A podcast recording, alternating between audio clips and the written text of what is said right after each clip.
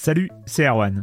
Je me permets ce petit message avant votre podcast pour vous parler du festival Silence on Joue qui aura lieu le 25 mai prochain à la Cité des Sciences et de l'Industrie à Paris. De 10h à 22h, on vous prépare une journée qu'on espère passionnante avec des discussions, des débats au cœur même de la Cité des Sciences et une soirée mémorable dans un grand amphithéâtre. La billetterie est ouverte, le lien est dans la description des derniers épisodes et vous trouverez aussi un lien vers la programmation. C'est 20 euros pour la journée et la soirée, et si vous voulez juste passer nous voir en journée, il suffit d'une entrée classique pour la cité, c'est 13 euros tarif plein avec éventuellement des réductions. C'est la première fois qu'on organise un truc pareil et on espère vraiment que vous répondrez présente et présent. En tout cas, nous, on a très envie de vous croiser de rencontrer celles et ceux qui nous écoutent chaque semaine. Rendez-vous donc le 25 mai et je vous laisse avec votre épisode de Silence en joue ou de la bande-annonce ou de Gâchette gauche ou de Dans la boucle. Enfin bref, bonne écoute. I'm Sandra, and I'm just the professional your small business was looking for. But you didn't hire me because you didn't use LinkedIn jobs. LinkedIn has professionals you can't find anywhere else, including those who aren't actively looking for a new job but might be open to the perfect role, like me. In a given month, over 70% of LinkedIn users don't visit other leading job sites. So if you're not looking on LinkedIn, you'll miss out on great candidates like Sandra. Start hiring professionals like a professional. Post your free job on linkedin.com/people today. Silence en joueur, Anne Cario, bonjour.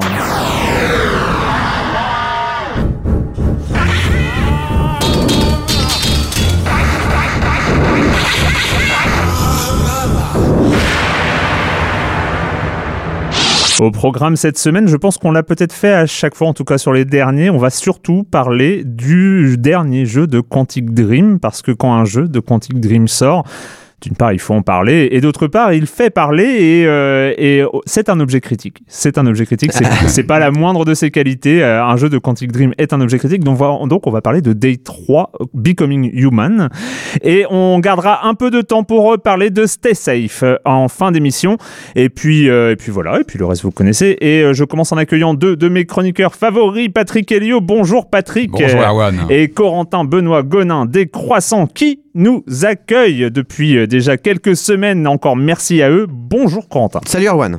Euh, bah, on va commencer avec toi, Patrick, Oui. avec euh, Oui. le retour de Rocky. Je, Ouais. vais te laisser, Oh, je vais je, te vais, laisser je vais parler. vous faire une confidence, les amis. En fait, j'ai toujours rêvé de, de faire de la boxe, en fait. Ouais. les aléas de la vie, euh, voilà, ont fait que j'ai jamais, voilà, j'ai jamais sauté le pas. Je, suis peut-être un petit peu âgé maintenant pour, pour, pour me lancer. Euh, donc, euh, quand un nouveau Mais tu peux jeu essayer de- le MMA aussi. Enfin, Ouais, je pense que je tirerai pas très longtemps. euh, voilà, bon, bon j'ai- je laisse passer mon tour. Euh, non, non, en fait, il y a eu une annonce moi, d'un jeu qui m'a évidemment fait rêver il y a quelques quelques quelques temps déjà. Euh, c'est l'annonce d'un- d'un d'un- d'un jeu de boxe en réalité virtuelle. Alors déjà, c'est rien que ça, le programme fait rêver. Et quand on sait quand on sait qu'il s'appelle Creed Rise to Glory, ça fait encore plus rêver parce qu'en fait, il va être euh, sous licence de la nouvelle saga euh, spin-off de, de, bah, de la, de la franchise mythique Rocky qui s'appelle Creed. Mhm. C'est la, la, la- comment dire la suite. de- C'est la suite. Ah bah, euh, Creed, évidemment, c'est énorme. On rappelle, le film début, euh, sorti début 2016, qui Ça suivait relève, hein. euh, Adonis euh, Creed, le fils de Apollo Creed, mythique. Euh, donc un premier film. Un deuxième qui arrive. Moi, ça va être peut-être le film de l'année. hein. Moi, c'est le film que j'attends le plus en ce moment. C'est Creed 2 qui arrive euh, euh, début 2019 en France, euh, qui va faire revenir un des plus grands méchants euh, de toute l'histoire du cinéma, Ivan Drago, qui va Oh revenir. C'est- énorme, Non. énorme ici. Bah, ça va être le, le phénomène euh, de début d'année prochaine. Euh, donc voilà, ce jeu Creed, ça va être génial. Ça va être un jeu de donc Même de, ça, ça- de- ça t'a pas euh, vacciné le truc de, de vieux euh, actionneurs là euh, Comment ça s'appelle Expandables. Ah, c'est pas la même chose. C'est pas la même Non. chose. Bon, Là, on revient c'est vraiment pas, dans le. c'est pas affiné, euh, Expandable, dans le côté genre on assume totalement notre côté euh, testostérone. Non, c'était assumé, mais bon, enfin, voilà. Là, justement, on revient Il y sur. a, il y a un euh, moment, la nostalgie, ça va, non ça- Non, non, non, moi je trouve que c'est. Non, non, non, non, non, non. Le premier Creed était vraiment un excellent film que j'avais adoré, qui était vraiment, voilà, qui, questionnait tout le mythe de Rocky, la- voilà, le, passage à une nouvelle génération. Donc le nouveau film arrive euh, donc très prochainement. Puis donc ce jeu va, sortir entre les deux. hein. Il est prévu sur euh, fin 2018 en réalité virtuelle. Donc PlayStation VR, HTC et Oculus. Euh, il y a quelques visuels, quelques vidéos qui ont été publiées. Ça a l'air pas mal. Visuellement, je trouve qu'il est, euh, il a un look pas photoréaliste, plutôt euh, entre le cartoon et le réaliste. Je trouve qu'ils ont une sorte de compromis plutôt intéressant. Euh, c'est un studio qui a déjà euh, développé des, des jeux de sport qui a qui ont eu plutôt une bonne presse, donc visiblement les attentes sont plutôt positives. Euh, on sait déjà que sur le voilà sur la version Sony, il y aura une exclue où on pourra a priori jouer le jeune Rocky, une version euh, du jeune Rocky. euh, donc ça, ça s'annonce.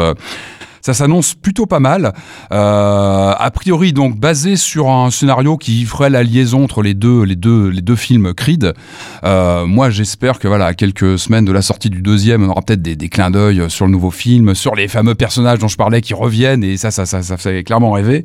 Euh, donc, en tout cas, voilà, un jeu de boxe en réalité virtuelle. Je sais qu'il y en a déjà qui existent, hein, que j'ai pas essayé, Mm. mais moi, je, voilà, ça me fait rêver. Et puis voilà, dans cet environnement, voilà, encore une fois, aller voir les visuels, ça fait vraiment envie. Et voilà, on va essayer ça fin 2018. Euh, et puis c'est bien d'avoir voilà, des, des, des contenus en réalité virtuelle. On, on, on est friand. Euh, Une news euh, voilà, qu'on n'a pas pu tester, voilà, passer la semaine dernière parce qu'on voilà, n'était pas là. Donc on va en parler maintenant parce que c'est une news importante. Euh, on l'espérait. Il y avait eu des rumeurs et Resident Evil 7 arrive bien sur Switch. Mais Mais. mais, alors ça, c'était la bonne nouvelle. Ça, c'est la bonne nouvelle. C'est important parce que c'est quand même un des jeux, moi, qui m'a marqué euh, depuis euh, les dernières années. Enfin, enfin, voilà, un reboot, euh, une relance vraiment intéressante de, de, de, de, de la saga. VR en plus, alors ton cœur était tout de suite. euh, Ça m'a emporté, ça m'a- comme tu peux le comprendre. voilà, ça m'a parlé directement. Donc voilà, évidemment, on est arrivé sur Switch, ça parle. Alors le petit détail quand même, c'est que pour l'instant, cette version ne parle que qu'au japonais, ça sort uniquement sur le marché japonais, et puis c'est quand même sous-titré Cloud Edition.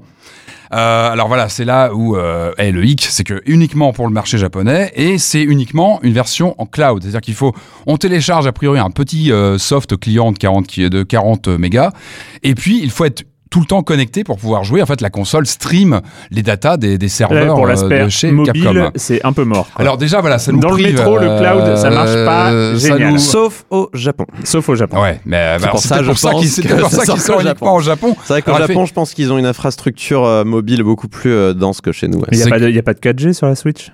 Ah non, ah non, il faut Non, se relier non, tout de bah, suite au, faut être à la sur rigueur, réseau. bah ouais, à la rigueur, si vraiment tu Alors, veux, si vraiment tu veux jouer non, en mais- mobilité, tu, tu le fous sur ton téléphone, mais bon. Non, mais Je pense que c'est- pas fait pour, C'est pas fait pour. C'est vraiment pour. pour jouer même en mobile, mais chez soi, pas loin de sa, de sa box. C'est pas très pratique. Alors ça, c'est un des points euh, problématiques. Donc je pense euh, que c'était aussi peut-être pour euh, lier une faiblesse hardware de la console. Est-ce qu'elle pouvait faire tenir Hmm. Resident Evil 7 de façon correcte? C'est la vraie question. Est-ce que euh, Capcom ne, ne tente pas des expérimentations comme ça avec le cloud pour dire on va pouvoir faire passer des jeux un peu plus costauds, un peu plus, euh, un peu plus solides sur une console à, à peu limite euh, Voilà, le cloud peut être le stream comme ça peut être une solution. Et puis surtout euh, autre information importante, c'est pour ça que je voulais en parler ce matin, c'est que cette euh, version est en location. C'est-à-dire que le, le business model, c'est qu'on paye, deux- on paye 2000 paye à l'heure. yens, euh, une quinzaine d'euros à peu près, 15-20 euros je crois, et on, donc on achète le jeu pour 180 jours. Voilà, Ouais, donc sur, sur 6 mois. Mais en même temps, Donc- c'était à s'y attendre parce que déjà, même si on s'achetait un droit, euh, un- un- je veux dire, un- indéfini à, à- à pouvoir jouer au jeu, bah, le jour où Capcom arrête le service, C'est- techniquement, le jeu s'arrête de fonctionner ce qui aussi. nous pend en Et puis ça, Ouais. ça rejoint ce que je vous disais sur le Game Pass, hein, que j'avais essayé, j'en avais parlé il y a quelques Mm. semaines. On va vers un rapport différent à, à nos jeux vidéo avec ce, ce phénomène de location. Alors, il y, y a un avantage, c'est que c'est moins cher. C'est vrai que pour, tu peux, voilà, tu Bien peux sûr. jouer à Resident Evil 7 sur Switch pour pas trop cher. Après, la question, c'est ton mode de consommation. Moi, je sais que j'aime bien relancer un jeu un an, deux ans. Il y a des jeux, des fois que j'ai pas fini, que j'aime bien relancer trois ans après. Ça m'arrive d'en Mm. lancer des jeux bien plus tard, ou même par, euh, par goût de m'y replonger. Et là, bah, on est sur de la location, c'est-à-dire que six mois après, bah, c'est fini. On, ou alors il faut re- repayer une licence, etc. Ça va poser un rapport complètement différent au jeu. Alors Hmm. il y, a des- il y a des bons côtés. Là en plus on va avoir cette question du cloud qui fait qu'on a un rapport aussi plus, euh, plus euh, comment dire, plus euh, ancré sur un endroit, on, sur quand même une Switch dont l'intérêt c'est de pouvoir l'embarquer un week-end. Là ça va être quand même beaucoup plus dur de pouvoir jouer à Resident Evil 7 comme ça Oui, en week-end et de abonnement l'embarquer. et c'est aussi un abonnement sur un jeu. C'est-à-dire que les C'est ça. services de streaming, on est quand même sur des abonnements avec une euh, bibliothèque, multi, une bibliothèque de jeux. Là, euh, là, c'est un abonnement sur un jeu, c'est étrange, mais Encore une fois, ça fait une clé d'entrée un peu moins chère. Tout n'est pas acheté. Moi, je trouve ça Ouais, intéressant. La question se pose. Euh, rapport différent à, Après, à- C'est un, à c'est un son drôle jeu. de mélange entre opportunisme, expérimentation. Ah bah là, c'est clairement de l'expérimentation. ouais. Et je pense que ça peut Oh, être C'est aussi. clairement de l'opportunisme aussi. Il faut le sortir sur Switch parce que la Switch Puis C'est fonctionne. un jeu intéressant. Ça sort qu'au Japon, donc c'est clairement Ouais. expérimental. Après, je pense que ça posera la question de la Parce Switch. qu'on n'a pas les moyens ici de le faire faire fonctionner. surtout par C'est rapport à plus notre ni aux. États-Unis pour Oui, l'instant. hein, sachant que bouger, hein. et sachant que ça multiplie les coûts euh, pour l'installer ailleurs, oui. c'est-à-dire qu'il faut que Capcom ait les serveurs Bah oui. qui tiennent le coup Ouais, dans chaque pays où ils veulent le sortir. Donc si c'est pour que ça marche Et, que euh, pour les mecs qui ont la fibre, euh, laisse tomber. J'ai lu Ouais. des testeurs en France en- qui l'ont essayé, ça marche pas bien parce que bah, évidemment c'est c'est pas, Bah, les serveurs, oui. Avec le certaines ping japonais, ça va être compliqué. Certaines mauvaises langues disent Resident Evil 7 FPS. Mais ouais, ouais, non, ça, ça pose pas mal de questions. Et puis, ce que tu dis sur la location de jeu, en réalité, c'est une question qui est transversale et qu'on oublie régulièrement. Mais moi, des fois, je me réveille en sueur la nuit en me disant et si Valve faisait faillite demain? Ah bah oui, non mais bien Et sûr. si Valve faisait Ah bah, faillite je suis demain? complètement Qu'est-ce qu'il advient de tous tes jeux? jeux, toute ta bibliothèque, Voilà. toute, tes so- toute ta vie de, de- depuis des années. Je vous demande Euh, juste de réfléchir à ça. Et en même temps, en même temps, et je vais conclure rapidement là-dessus, c'est la Switch. On sait que le hardware est quand même juste. Ça peut être aussi le cloud un moyen de la prolonger à, à long terme, parce qu'on sait que Nintendo Mm. veut la tenir a priori très longtemps, plus longtemps qu'une génération de consoles traditionnelles. Le cloud peut être une solution parmi d'autres. Je rappelle ça, que ça, ça pourra être aussi. Je rappelle euh, que ça ne marche pas. hein. Enfin bon, bref, on va pas. on on va pas- jugera, écoute, quand, là, encore une fois, c'est uniquement pour le Japon. On regarde ça de loin, on verra si c'est proposé en Europe et euh, on testera en temps voulu. Corentin. Oui, alors moi, je vais parler de, bah, de l'annonce. Alors, euh, à l'heure où on enregistre, c'était il y a deux jours de, de Pokémon Company qui a tenu une conférence de presse avec Nintendo à Tokyo, euh, donc euh, pour annoncer des nouvelles euh, des petites, euh, des petits monstres des poches. Euh, et en l'occurrence, deux nouveaux jeux annoncés sur Switch. Donc un premier, Pokémon Quest, qui est déjà sorti. Mais en fait, il est sorti au moment où il a été annoncé. Il s'agit d'un petit free-to-play. Il est déjà disponible sur Switch, mais il faudra attendre juin pour la sortie iOS et Android. Donc c'est une espèce de petit action RPG, euh, ce qu'on appelle un tapper. C'est-à-dire, vous savez, vous avez que des cooldowns, vous contrôlez pas votre personnage réellement, Mm. mais vous contrôlez que les attaques qu'il va lancer euh, pendant les combats. Il choisit lui-même les personnages qui attaquent. Donc c'est c'est un jeu un petit peu, on va dire, euh, peu peu d'interactivité, mais plutôt d'addiction à base de à base de d'accumuler des ressources, collectionner les Pokémon et tout ça. Du peu que j'ai essayé, ça pisse pas très loin, mais c'est gratuit, donc bon, essayez, puis peut-être que ça vous plaira. Sinon, ouais, au bout de 10 minutes, les les petites mécaniques de free-to-play un peu cracra commencent déjà se faire euh, connaître. Bonjour, euh, t'as envie d'acheter euh, un petit DLC parce que le jeu, voilà, il est free-to-start, Mhm. hein, c'est comme ça que les appelle Nintendo. Donc, mais il faut payer pour les finir, a priori, je ne sais pas. Bref, donc ça, c'est sorti déjà. C'est le premier jeu. C'était un petit peu l'annonce surprise. On s'y attendait pas trop. Les Pokémon sont cubiques aussi dans le, dans le style. L'autre annonce, alors celle-là, par contre, elle avait fuité dans tous les sens euh, depuis plus d'un mois déjà. C'est Pokémon Let's Go Pikachu et Let's Go Eevee euh, qui va sortir sur Switch le 16 novembre prochain. Et alors là, on est plus sur un jeu euh, de Pokémon. Donc, on incarne un jeune dresseur ou une jeune dresseuse qui part avec son Pikachu ou son Evoli euh, à la conquête euh, du monde de Pokémon, hein, d'une certaine manière. Mais la différence, c'est que là, on est vraiment sur un jeu hybride entre ce que les Pokémon proposaient d'un point de vue des RPG classiques, donc tout ce qui Mhm. est X et Y, Soleil, Lune, tout ce qui est sorti récemment sur 3DS, et Pokémon Go, puisque on se rend compte dans ce jeu-là que euh, malgré, euh, la- euh, en apparence, ça ressemble à un jeu Pokémon classique, mais par exemple, il n'y a plus de combat euh, contre les Pokémon sauvages et on les capture comme dans Pokémon Go, Ah oui. donc uniquement en jetant ses Pokéballs. Il y a quand même des combats contre les dresseurs. les images qui ont été montrées dans le trailer montrent bien qu'il y a le choix des quatre attaques. On n'est pas sur le même système de combat qu'il y a dans Pokémon Go, qui est, pardon, Heureusement. qui est, qui est nul, quoi. Euh, mais euh, voilà, on est quand même sur un jeu qui est euh, hybride, hein, qui est là pour capter le public de Pokémon Go, pour essayer de les rapprocher un peu de la série principale, ou alors trouver peut-être un créer un nouveau, une nouvelle série au centre entre les deux justement, le, le Mhm. complètement occasionnel et le complètement hardcore où on compte ses, ses statistiques et tout ça. Mais c'est intéressant de voir cette nouvelle, euh, cette nouvelle voie prise. Alors, je vous avoue que je suis pas la cible. Hein, je pense pas être la cible. D'autant qu'il y a, par exemple, ça a été précisé qu'il y aura pas de mode multi-online. Ce qui est qui étonnant, ça aurait pu être un et- raccord. euh, Et pour moi, alors par contre, il y a- il y, a des synergies avec Pokémon Go, je vais y arriver, mais pour moi, s'il n'y a pas de mode multi-online pour se combattre les uns les autres, ça veut dire qu'il n'y a pas du tout de combat entre joueurs. Donc ça, ça prouve vraiment qu'on est plus sur une expérience vraiment très solo, vraiment introductive au, au jeu Pokémon, ou pour ramener les gens qui y ont joué il y a très longtemps, mais qui ont plus envie de, voilà, de, de se replonger dedans parce que c'est devenu trop compliqué. Euh, voilà, mais ça reste intéressant. Par contre, il y a des synergies qui vont se faire entre Pokémon Go et euh, ce jeu, Let's Go.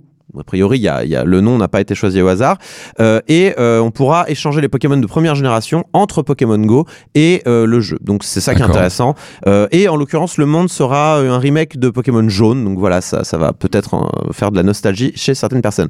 Ils ont voulu quand même, Pokémon Company, rappeler à toute la fanbase classique et traditionnelle de Pokémon que ce n'est pas le Pokémon qui avait été annoncé, je crois, à l'E3 dernier par Nintendo. Ah c'est pas la même chose alors. c'est pas la même chose. Ils Ah, ont dit, il y a un intéressant. Pokémon RPG classique qui arrive sur Switch, et en l'occurrence, ce Po- Pokémon-là arrivera l'année prochaine. Ah, je pensais que c'est celui-là, moi, Ah, tu oui. vois. C'est un autre. Et ils ont voulu, je pense vraiment, euh, parce qu'ils ont, ils ont anticipé l'inquiétude des fans euh, qui, pré- qui, qui, qui, qui aiment jouer à Pokémon de manière un petit peu hardcore, un petit peu euh, classique, on va dire, parce que Pokémon, c'est infiniment compliqué aujourd'hui, je vous le dis. Si vous voulez faire du Pokémon de manière pro, c'est super compliqué. faut vraiment se lever ultra tôt, faire des recherches et tout ça.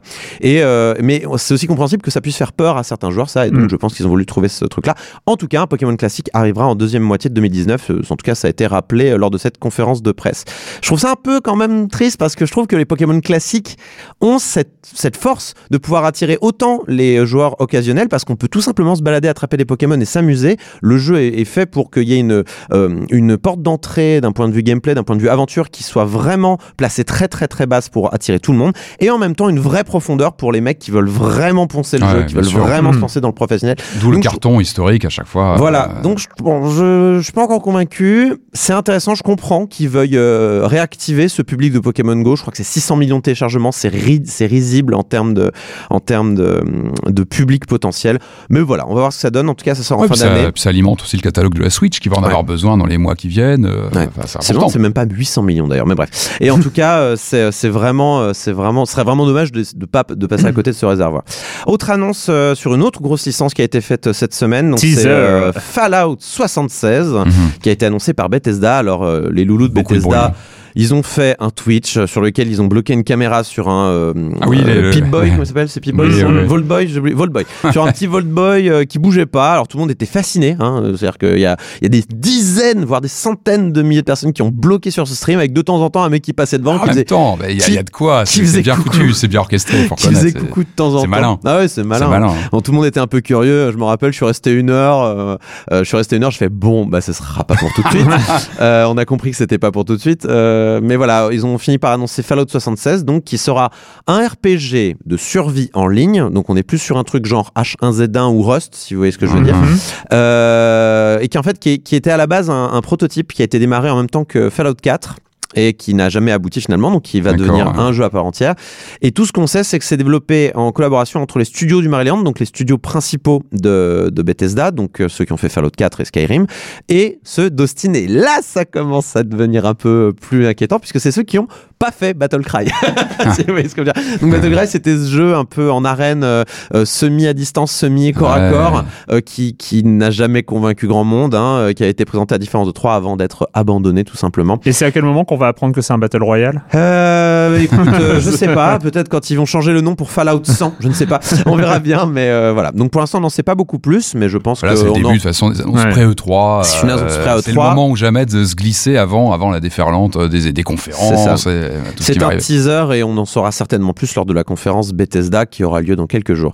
Et enfin, voilà, il y a eu un petit fait divers quand même, Active Shooter qui, euh, qui est un jeu Ah sur oui. Steam euh, qui euh, devait sortir le 6 juin, sauf que ce jeu avait le très mauvais goût d'être un jeu où en fait on incarnait euh, un mec qui faisait un shooting dans une, dans une école euh, Ouais, américaine. un peu, un peu moyen. Euh, ouais. Après les différentes fusillades de, de Parkland notamment, hein, celle qui avait Mm. fait euh, 17 morts et celle de Santa Fe qui a eu lieu très récemment le 18 mai Mm. Ah et ouais, qui a non, fait 10 ouais. morts, c'était de ultra mauvais goût. Euh, donc des associations ont évidemment interpellé Valve pour leur dire peut-être que non. Hein, dans l'ensemble, Euh, voilà, donc éviter. Donc c'est un jeu qui est développé par un soi-disant développeur qui s'appelle Revived Games et édité par un soi-disant éditeur nommé Acid.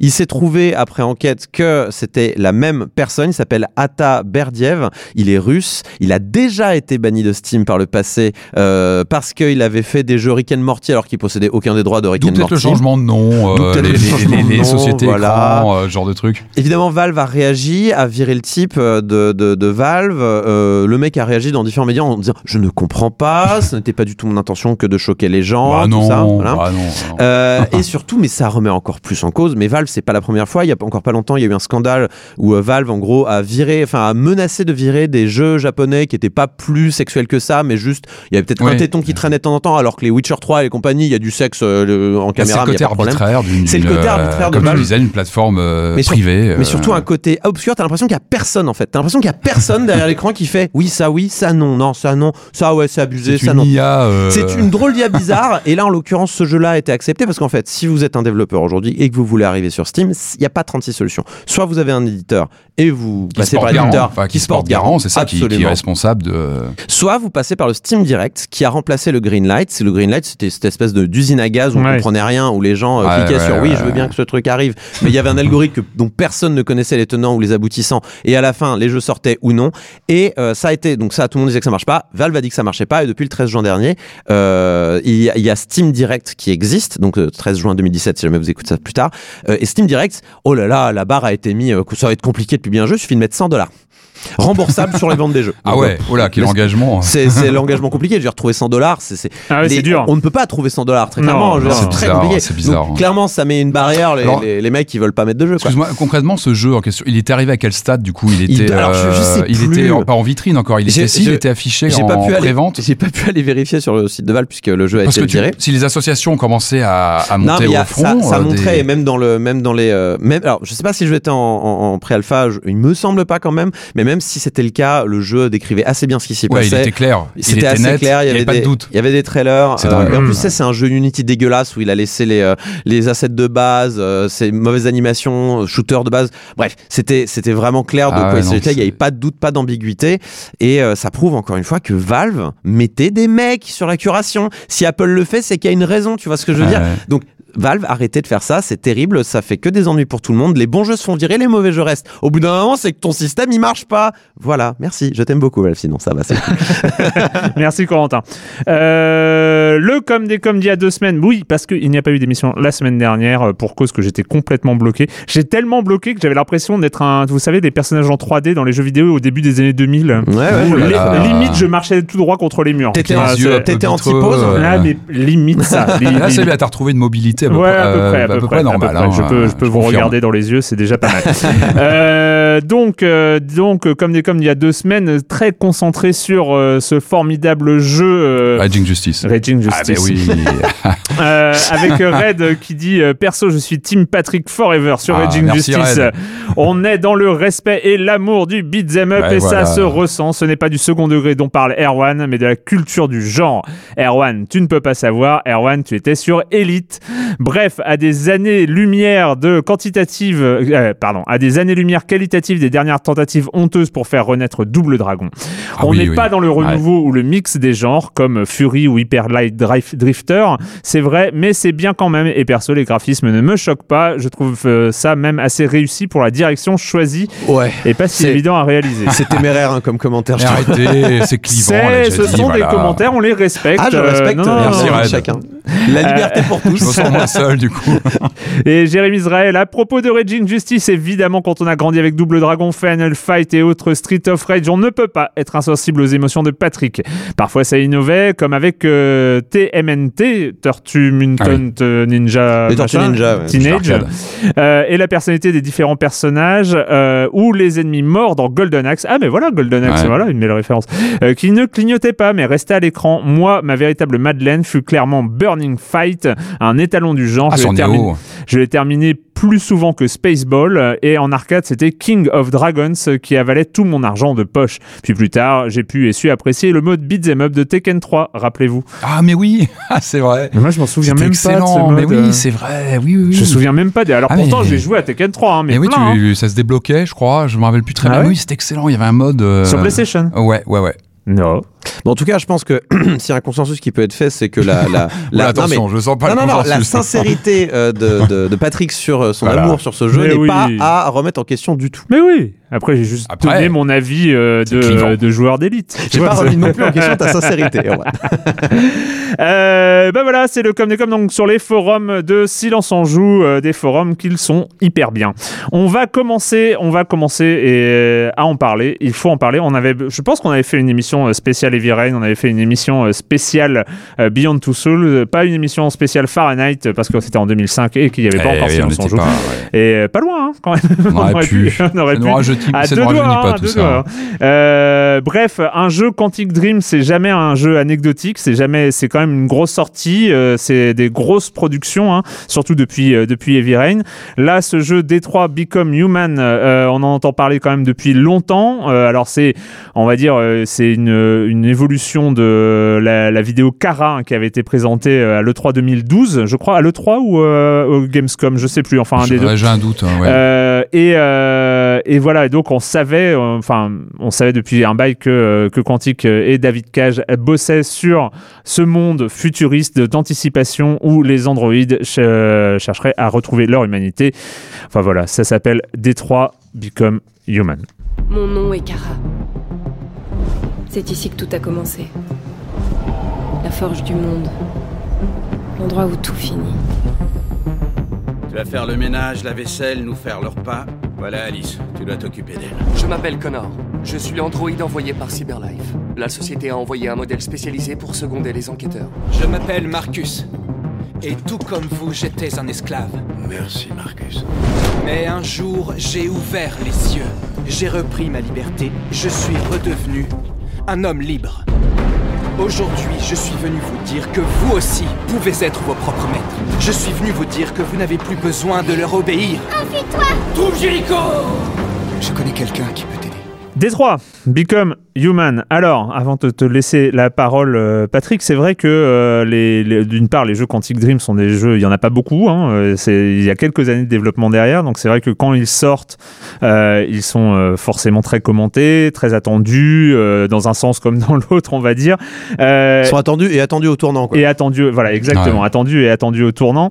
Euh, Il y a quelque chose de certain, c'est qu'il y a une marque de fabrique, Quantic Dream, et, euh, et c'est vrai qu'aujourd'hui, c'est compliqué de, de jouer, de, de juger un, un jeu au-delà des promesses et euh, de ses intentions et de ses ambitions initiales. Euh, c'est vrai que par exemple, on ne va pas forcément beaucoup parler du fait que c'est un jeu qui euh, s'avance en QTE, hein, parce que c'est si on n'aime pas ça, euh, euh, Quantic Dream le fait, c'est sa marque de fabrique, c'est son, c'est sa façon de, de, de, de développer les jeux.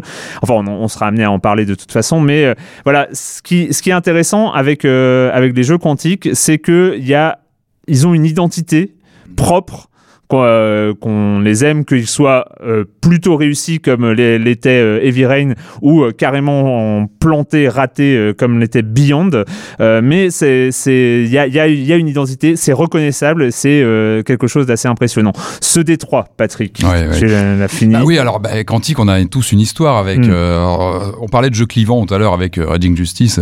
on est dans un tout autre domaine, mais on est aussi dans des jeux clivants. Je pense que Mm. Quantic, euh, il essuie beaucoup de critiques euh, à chacune de ses sorties sur euh, voilà le rapprochement au cinéma, etc. Moi, je suis plutôt client. Je suis plutôt client depuis Nomad Soul, depuis. euh, je trouve que c'est un studio, bah, comme tu disais, qui a une patte déjà, qui a une volonté de euh, visuelle, de narrative, moi que, je trouve intéressante. Et puis surtout, moi, je trouve que c'est un studio qui, cherche toujours à, questionner la narration dans le jeu vidéo. Moi, c'est voilà, c'est un, moi c'est un sujet un sujet qui me passionne. Euh, et je trouve qu'ils essaient toujours de voilà, de questionner la façon dont une histoire peut être racontée. On a vu évidemment euh, bah, Nomad Soul qui date un petit peu maintenant. On a vu Fahrenheit qui commençait à poser des questions sur euh, des mises en scène dynamiques en temps réel.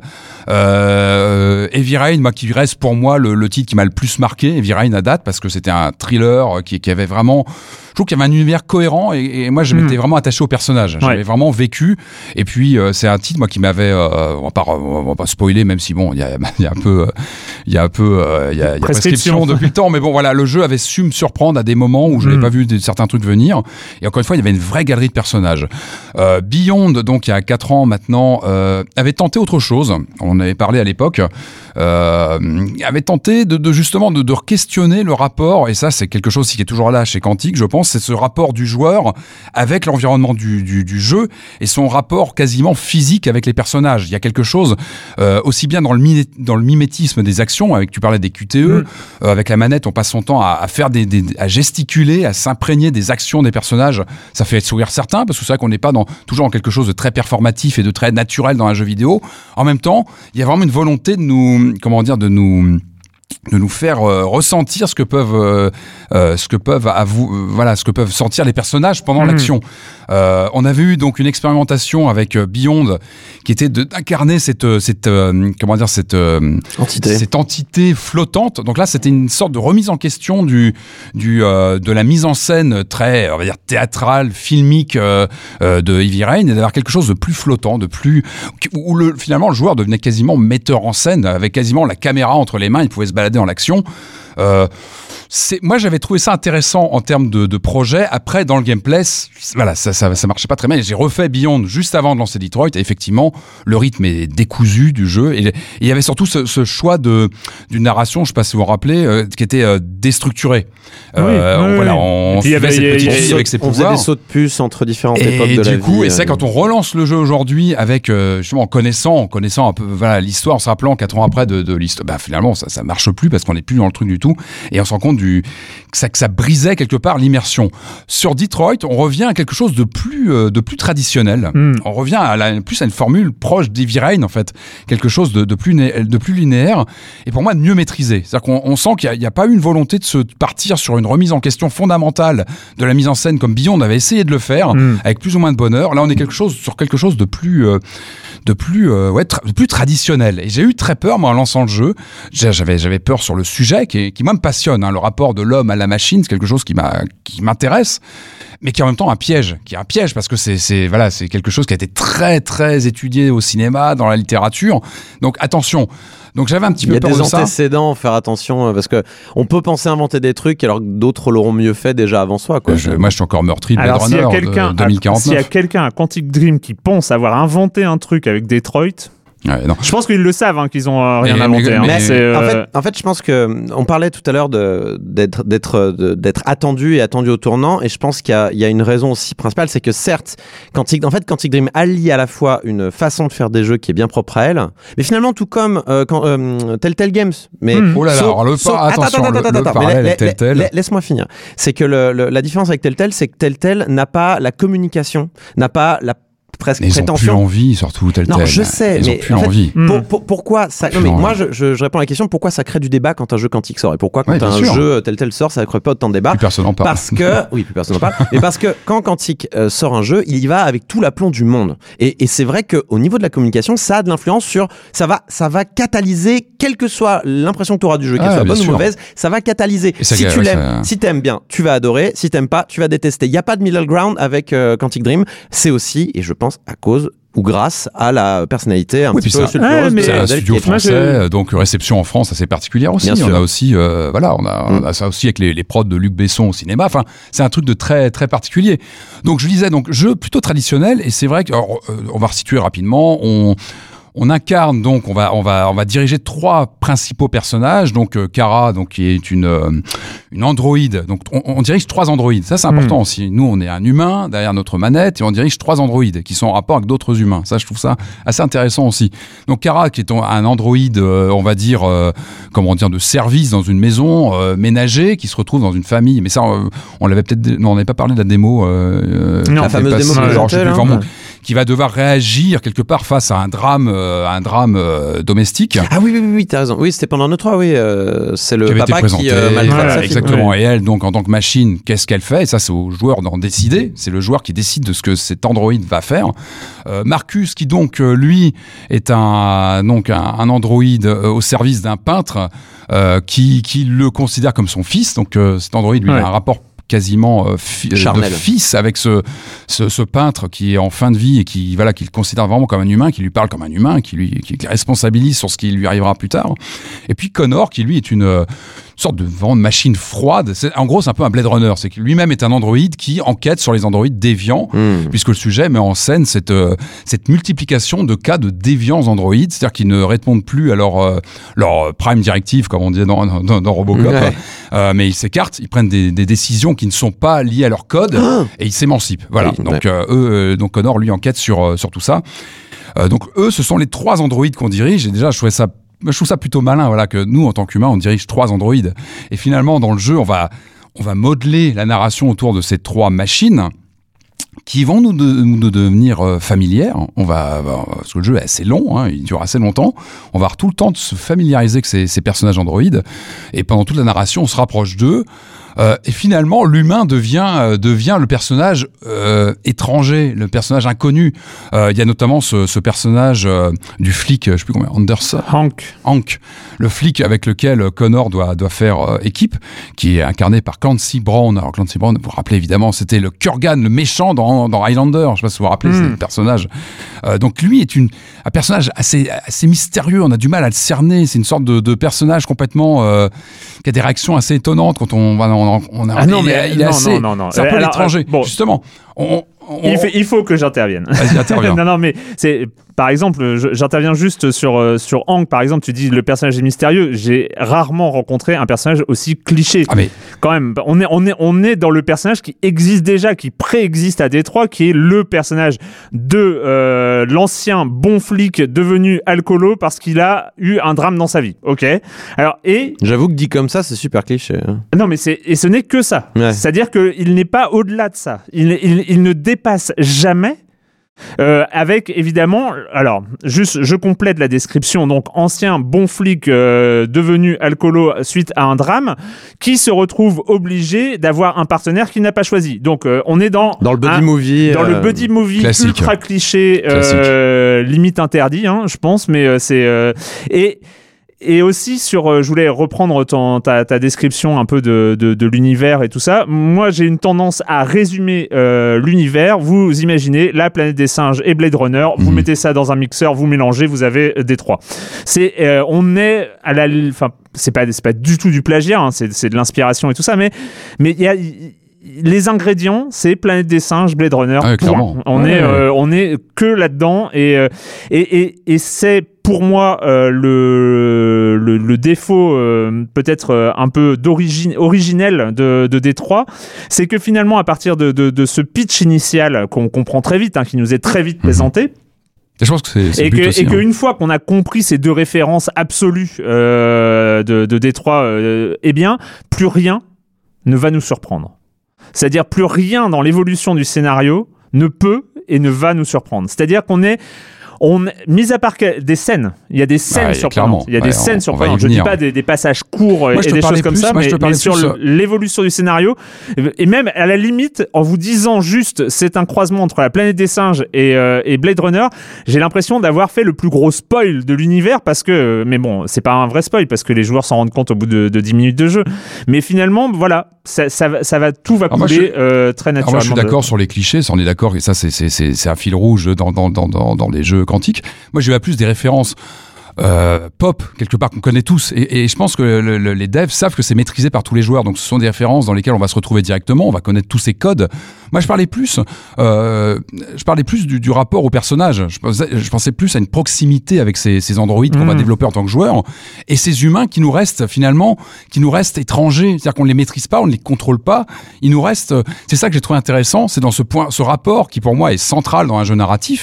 C'est-à-dire qu'on est tout le temps euh, aux commandes des jeux des, des, des, des androïdes et l'humain nous reste étranger c'est ça que je voulais dire et ça je trouve ça intéressant je trouve que c'est un retournement de situation alors que euh, effectivement, on pouvait s'attendre à ce qu'on incarne un humain confronté à des machines et qui remettent tout ça en question, etc. Non, au contraire, je trouve que le fait de nous faire incarner des androïdes est plutôt intéressant. Il y a ce Mhm. rapport aussi avec euh, Lance Henriksen, l'acteur de, bah, de Alien notamment, qui joue ce peintre. Euh, voilà, on l'incarne pas. Enfin, il, il reste, on reste extérieur à lui. et Oui, ça, je trouve que mais- c'est. euh, Mais le truc, c'est que euh, les androïdes dont on parle sont désespérément humains.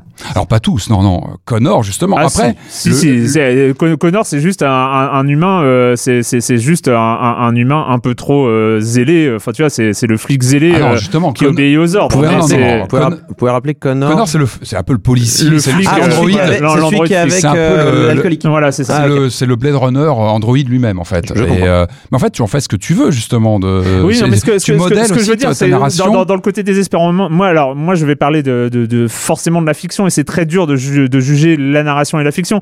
Sauf que, euh, encore une fois, on est en 2018, il y a des choses qui se sont déroulées avant. Ah bien sûr, qu'il y a Euh, des choses il y a- comme ça, je suis d'accord. Et, et, et je trouve euh, euh, dommage, par exemple, enfin, on, on parle d'intelligence artificielle, c'est le, le- le- le- le gros sujet, enfin Android, Oui. intelligence artificielle et tout ça. Il y a un film, euh, je prends que un film, hein, je parle pas des romans, des, euh, des, des, réflexions, tout ça, mais Her, par exemple, Oui, oui, qui est sûr. le film d'anticipation sur l'intelligence artificielle, bah, pose des questions. Enfin, je veux dire, il y a, il y a le, le déroulement de Her, même pour quelqu'un qui suit ce sujet et qui s'interroge et qui se pose des questions, il est surprenant. Il va au-delà des, des-. De, de ces questions de humanité, non-humanité. Est-ce que euh, une intelligence artificielle veut être humain ou euh, elle va être autre chose, va le dépasser, tout ça? Il questionne Là- plus notre rapport que la nature finalement. Là, on, on, on, on quest- enfin, on se retrouve avec des androïdes qui ne sont qu'humains finalement. Enfin, on- avec, euh, en fait, c'est des sous-humains. En fait, c'est comme, c'est comme la planète des singes, c'est-à-dire, Oui, ce sont des singes soulèvement qui deviennent intelligents comme des hommes, donc ils veulent avoir la même chose que les hommes. Et donc, du coup, on a, euh, on a, on a un questionnement. En fait, juste, j'ai, peur d'être un peu brouillon dans, dans mes réflexions, mais à la place d'avoir un, en fait, on a un questionnement auquel on a déjà été confronté. Oui, c'est-à-dire, c'est, euh, le, rapport, le- l'esclave. Enfin voilà, c'est, grosso modo, c'est, euh, Spartacus. C'est Spartacus. C'est, euh, c'est, il y a, il y a rien d'autre. C'est-à-dire que c'est l'esclave qui veut retrouver sa liberté. On a on, n'est plus dans euh, une anticipation un peu, euh, un, peu, euh, on va dire, euh, réjouissante au niveau, euh, au niveau de la, la- de, de la réflexion que ça peut, ça peut provoquer. On est finalement dans du schéma, encore une fois, très euh, connu. Mhm. Voilà. Non, mais c'était juste. je- je- je- je- Mais je suis obligé de t'interrompre parce que. Oui, autrement, non, mais on euh, est là pour ça. euh, Ouais. Donc moi, je disais, moi, ce, ce contact, euh, moi, ce rapport au personnage, c'est ça qui m'intéresse dans la narration. C'est que moi, je me suis senti plus proche de ces, de ces androïdes. Encore une fois, où tu peux modeler aussi la narration à ta Mm. façon selon les choix. Et là, il y a eu un vrai travail hein, de, de Quantique sur les arbres, les arbres de, de, de choix de conséquences. On sent que là, ils ont vraiment travaillé là-dessus. Ça avait été pas mal critiqué sur, les, sur, sur certains précédents jeux où finalement, ça restait assez, euh, assez limité, là, visiblement. Alors, moi, j'ai pas questionné le jeu en tous les sens. hein. Moi, j'ai fait une partie. Ouais. Euh, la partie est longue, hein, donc c'est un jeu. Et, et je pense pas que ce soit une bonne idée forcément d'y revenir tout de suite et de, le- de repartir tout de suite à re-questionner le jeu en tous les sens. Faut- faut- je pense qu'il faut faire sa partie. Euh, moi, j'ai- vécu. Alors, comme je te disais, moi, j'ai été inquiet. moi, sur la première heure et demie de jeu, vraiment, j'ai lancé. je- la thématique me laissait froide au début, euh, j'ai et surtout le, moi je voilà, j'étais un peu refroidi par le, le comment dire le, le, le gameplay qui, qui n'avait pas tant évolué que ça. C'est-à-dire qu'on est sur quelque chose de très euh, très conservateur hein, par rapport au, au quantique qu'on connaissait avant avec les QTE, les mouvements de mimétisme pour ouvrir les portes, etc. Première heure et demie, euh, moi qui était assez assez plate, et là je me suis dit ça, le jeu il va se faire défoncer parce que euh, justement on sentait qu'il y avait une crainte vraiment des critiques sur qu'est-ce qui va qu'est-ce qui va se passer avec euh, justement la, la, la formule qu'on connaît qui, qui commence à vieillir. Et euh, et il y a eu des scènes chocs dans le jeu. Alors, je sais pas, on va essayer de pas spoiler, c'est pas évident hein, sur le titre parce que on va dire qu'il y a deux trois scènes moi qui m'ont vraiment frappé. Il y en a une, euh, euh, la première, je pense que toi ça va être pareil, euh, qui se passe en enfer, on va dire, en termes de mise en scène. Je sais pas si on peut. euh, on La va maison pas- là? Euh, Non, alors je sais pas jusqu'où on peut aller. Ou personnage- spoil, non, non, non, mais on peut citer le, le- le nom des scènes. Enfin, c'est. La scène- une scène avec Marcus qui se réveille dans un état euh, ah oui, oui, assez d'accord. oui, oui, déplorable. oui, oui. Et en termes vraiment de, de sensitive, la scène, elle, est, elle, est, elle, est, elle, est, elle est brillante. En termes, de, je trouve, de d'ambiance. En tant que joueur, on a des stimuli euh, visuels, sensoriels qui sont, euh, qui sont vraiment très, très osés en termes de mise en scène et vraiment réussis. Qui sont waouh! Ils l'ont fait. Et je trouve que là, vraiment, c'était une première claque où je me suis vraiment senti embarqué dans l'histoire. Euh, et là, je me dis, il y, a- il y a un truc qui marche. Euh, et puis, un, un peu plus loin, bon, on va pas revenir sur toutes les scènes parce que ça peut aussi, ça peut un peu spoiler, mais on va dire une scène de, de, de, de piège avec Kara et, euh, et la, la petite fille où, pareil, il y a eu un, un retournement. Moi, j'ai trouvé que c'était bien orchestré. Si, si, moi, je sens La, visuellement. la- la- la scène du Yougoslave là? Euh, du Young, Non, euh, quand elle cherche de l'aide dans une maison. Ah, et une enfin, maison, la, voilà, scène- la- la exactement. scène de la maison hantée en la, fait. la scène de maison un peu gothique. Et là, je me suis dit, ah ouais, là, ouais, ouais, pour moi, ça a marché, vraiment. Oh Ah, moi, ça a marché. Moi, je Ah me suis dit, ah ouais. Ah non, c'est. c'est- c'est- euh, Ah alors, moi, ça a moi, marché. moi, Ça a pour le marché. coup, ça a été. Moi, ça m'a embarqué. Je me suis dit, ah ouais, quand même. Moi, ça, Ah. ça- ça a été une scène assez problématique euh, pour moi parce que, euh, encore une fois, donc j'étais dans euh, Blade Runner, la planète des singes, et là, je me retrouve dans la maison hantée et Toy Story. Mais on est vraiment, eh, eh, on est dans Toy Story. Non, non. je suis désolé, Eh, je suis désolé, on est dans Toy Story, du, pas, pas, pas du début à la fin, mais quasiment. C'est, on est dans Toy Story. Ouais, on C'est est, un on est dans point la... de vue. C'est un Non, point on de vue. J'avais pas vu, j'avais plus Toy Story. On pas est, vu comme on est ça, moi, complètement dans la deuxième moitié du premier Toy, Toy Story. On est complètement là-dedans. C'est, il y, a, y, a, y a que ça, quoi. C'est à, à un Ouais, point euh, limite gênant. Enfin, euh, Ah, voilà, pas vu- euh, moi, j'ai pas pensé à Toy Story du Oh. tout sur la séquence. Tu vois, moi, j'étais vraiment embarqué dans le côté glauque plutôt de la séquence et euh, de la découverte de ce qui Ah se non, passait. moi j'ai trouvé que c'était un passage imposé, euh, un peu, un peu, un peu douloureux. Enfin, Mais alors moi, si j'ai eu la remarque de me dire tiens, il y a un passage gothique. Il y a un passage gothique Ouais. dans, dans ce jeu qu'on va pas forcément ça, venir. Mais ça, c'est quelque chose aussi qui est, qui est récurrent hein, chez les jeux quantiques. Tu sens qu'il y a une compression de plein d'influences et que même dans la, dans la constitution des niveaux, les niveaux sont très marqués en termes d'ambiance Et c'est même réussi. Je trouve que les trois personnages ont chacun un- une Mm. ambiance musicale, une Ouais. ambiance visuelle, une ambiance de, de thématique, parce qu'ils ont chacun une destinée. Ils vont se recroiser. On va pas non plus trop Mm. spoiler, mais ils vont se recroiser à des moments donnés.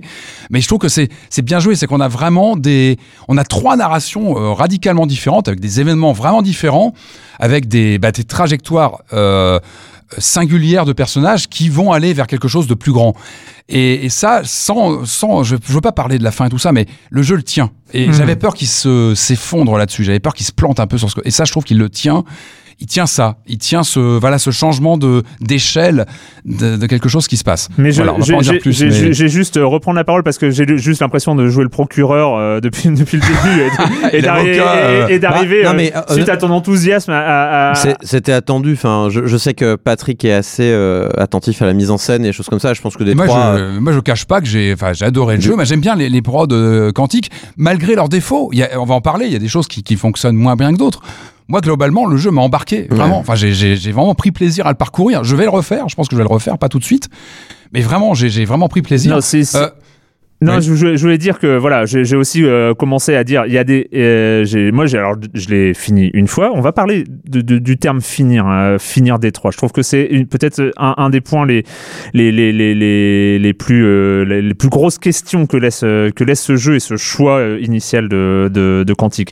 On va on va parler de, de, de cette notion de fin, mais euh, il y a sur quel- il y a quelque chose qui marche, à mon avis, euh, c'est la direction artistique. La direction artistique et, euh, et, une, et une- le, vraiment le sentiment quand tu es, joueur de, de, de Détroit de faire face à un boulot, à, à- un, un- un objet artisanal d'une complexité et d'une et, et, et, d'une finesse absolument incroyable. Moi, ouais. j'ai, moi, j'ai été sidéré à plein de moments, que ce soit, enfin, que ce soit dans les différents types d'actions, on se rend compte que bah, euh, si on loupe un QTE, eh bien, ça, ça se reprend. Mais on se demande, on, on Ouais, finit toujours par se demander, mais, mais combien. Comment c'est possible de recréer cette fluidité avec, Avec, euh, avec des mauvais choix, avec des bons choix, avec, euh, avec, euh, avec des erreurs dans les QTE, avec des, des QTE réussis et tout ça et des mouvements de caméra et- et aussi. des euh, mouvements de caméra et des, des choses qui sont euh, des- une cohérence visuelle. La cohérence visuelle euh, est, est- est très impressionnante. Je trouve le, le choix des couleurs, le choix de- Mm. de- des palettes de couleurs qui sont utilisées dans les différentes scènes. C'est euh, euh, il y a- c'est Le- vraiment une, une réussite artisanale. Ouais. Puis, Euh, puis le jeu rend d'autant plus mieux sur PS4 Pro. J'ai vu des comparaisons. C'est euh, Peut-être. En fait, j'ai- plus- plus PS4 qu'au nombre de, de pixels, il y a une dynamique filmique moi, qui m'a vraiment frappé Ouais, sur certains euh, plans où la caméra, mais comme si on avait une caméra physique euh, qui bouge et qui parfois prend du recul par rapport au personnage, et on, on garde la manette, on garde le contrôle des personnages, et on se retrouve sur certains plans sur des cinématiques euh, interactives, Ouais, et c'est ouais, bluffant, ouais, parce que. Tu dis, ah bah tiens, c'est bon, t'as une vidéo qui s'enclenche, mais non, ton personnage il bouge pas. Ouais. C'est à toi de donner le Ouais, l'afflux au oui, personnage oui, oui. bouge et tu te sens euh, tu lâches pas la manette Non. euh, contrairement, je crois, à Heavy Rain où des fois, bon bah tu poses, là, tu dis bon bah j'attends. Ouais. Là non, moi j'ai jamais posé ma manette. J'avais Ouais. tout le temps cette tension, et je pense que c'est une réussite que de, de Détroit par rapport peut-être plus que les, les- notamment les deux précédents jeux, c'est d'avoir une tension continue. C'est-à-dire Mm. que tu te demandes toujours. Bah déjà, t'es es beaucoup plus sollicité par justement ces mouvements de caméra. T'es beaucoup plus en contrôle des personnages tout le temps.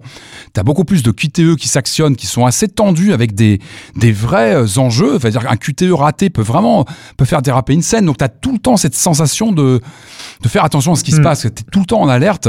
Et, euh, et enfin moi j'ai vraiment pas desserré les dents quasiment pendant tout le jeu. Tu te demandes toujours sur à quel moment quelque chose va se passer. Et je trouve que le rythme du jeu est vraiment maîtrisé à ce niveau-là. Y il y, a tout le temps un enjeu en route, Mm. toujours quelque chose qui fait qu'on n'est jamais vraiment serein euh, en jouant. Et, pour le reste, sur l'univers décrit, euh, moi j'ai dit toutes les réserves que j'avais sur, euh, son ambition narrative et, sur, l'aspect surprise qui n'existe pas. Mais il y a quelque chose qui a été que j'ai trouvé très séduisant dans, dans à peu près tout le déroulé du jeu, sauf quelques fautes de goût par-ci par-là. Mais d'une manière générale, il n'y a pas de faute de goût. Il y a sur, par exemple, les voitures autonomes. C'est c'est un détail. Et Ouais, ça reste très. bah, on, est en 20, on est en 2038, donc dans oui, 20 mais, ans, mais, mais c'est- c'est c'est- c'est cohérent. mais sur quelque c'est- chose de c'est- crédible. Non, et puis il y a des- et il y, a des petits détails qui sont travaillés, comme euh, les, les, les, les traces des voitures dans la neige. Ouais. Pardon. les traces des voitures dans la neige, vu que c'est des voitures autonomes, elles sont toutes sur les mêmes lignes. Enfin, c'est c'est des petits Ouais. détails. hein. C'est des- Mm. où, où on sent que ça a été pensé, qu'il y a, il y a, il y a- il y a une, une sorte de structure générale, les panneaux d'affichage, les, euh, les, les- les différents éléments. Euh, Je trouve qu'il y a une vraie réflexion détails, générale Sur la détails, ouais. construction euh, de ce détroit des années 2030. Euh, je trouve que ça a été bien pensé, ça a été, euh, ça a été, euh, ça a été structuré. Après, euh, je reprends, je reviens juste sur un point. Je t'avais laissé parler quand même, mal- malgré mes interruptions, mais ce qui euh, je l'ai dit hein, tout à l'heure, c'est compliqué de, de- de juger un jeu au-delà de ses promesses, euh, au-delà de, de son ambition initiale. Et tu as parlé de son ambition, de l'ambition de Quantic Dream qui est de questionner la narration. Et là-dessus, je voulais euh, revenir parce que moi, c'est peut-être peut-être le, le, le, le- un des soucis majeurs de, de Détroit, c'est que je trouve qu'il ne questionne pas la narration. Il est, il est justement dans, une- dans un statu quo. Euh, alors, avec, il y a une nouveauté par rapport à Heavy Rain. Donc, Heavy Rain, hein, on, on le rappelle, ça date de 2010. hein, Ouais, donc, c'était il y a- c'était il y a 8 ans. 8 ans. Euh, même par rapport à Fahrenheit, hein, Heavy Rain étant une, une évolution de. Mais bon, mais étant un Fahrenheit. euh, Mais on retrouve des composantes. D'ailleurs, je te, je te coupe une seconde. Mm. Il y a des moments de stress. Je n'essaie pas de spoiler encore, mais euh, je, je me rappelle Fahrenheit, une des scènes marquantes, voire la scène, c'était l'intro Mm. euh, dans, dans les Oui, toilettes, oui, euh, oui, qui était en temps réel avec du split screen. C'était la scène. Et, la bonne scène. Et moi, je trouve qu'il y a des, il y a des, il y a des, euh, comment- il y a des échos de tout ça. Il y a Mm. des moments, des scènes un peu timées dans celui-là, Ouais. où tu as une visite de policier à un moment. Je vais Mm. pas spoiler, mais où pareil, tu as un stress avec un compteur. Tu sens qu'il faut aller vite. euh, tu dois cacher des trucs, etc. Je vais pas dire où, mais tu ressens un stress que j'avais pas ressenti euh, depuis un moment Ouais, dans ce genre avait- de jeu. Y a des- y a- on sent que les tests ou les tentatives, les expérimentations des précédents jeux servent dans celui-là. On sent qu'ils sont mieux maîtrisés, ils servent. Et puis aussi, hein, il y a un, un amalgame d'autres d'autres systèmes de jeu. Mm. Euh, moi, j'ai bien aimé les reconstitutions, euh, notamment avec Connor, de de- de- d'action, euh, un peu comme on a dans, dans, Dans Batman, hein. voilà, dans les Batman, Mm. où on peut reconstituer comme ça avec Ouais. des indices. C'est pas très compliqué à faire. hein. En général, on galère pas très longtemps, mais c'est bien fichu. Ça permet de, bah, de, de se déconnecter de l'action immédiate. Voilà, de jouer Ouais. aussi sur la temporalité d'une action. Je veux dire euh, que c'est sympa quand il y a du gameplay, Patrick? non, non, mais c'est- ça, ça reste. euh, mais c'est juste pour, euh, pour finir sur ce que je voulais dire sur la questionner la narration. Euh, depuis 2010, le jeu vidéo a vraiment questionné la narration. On est, on, on- est sur. euh, Il y a eu une révolution narrative dans le jeu vidéo depuis 2010 et depuis Heavy Rain. Les choses ont évolué, les choses ont bougé avec euh, les Walking Sim, avec euh, les euh, Telltale, avec avec plein d'autres, avec avec Firewatch, avec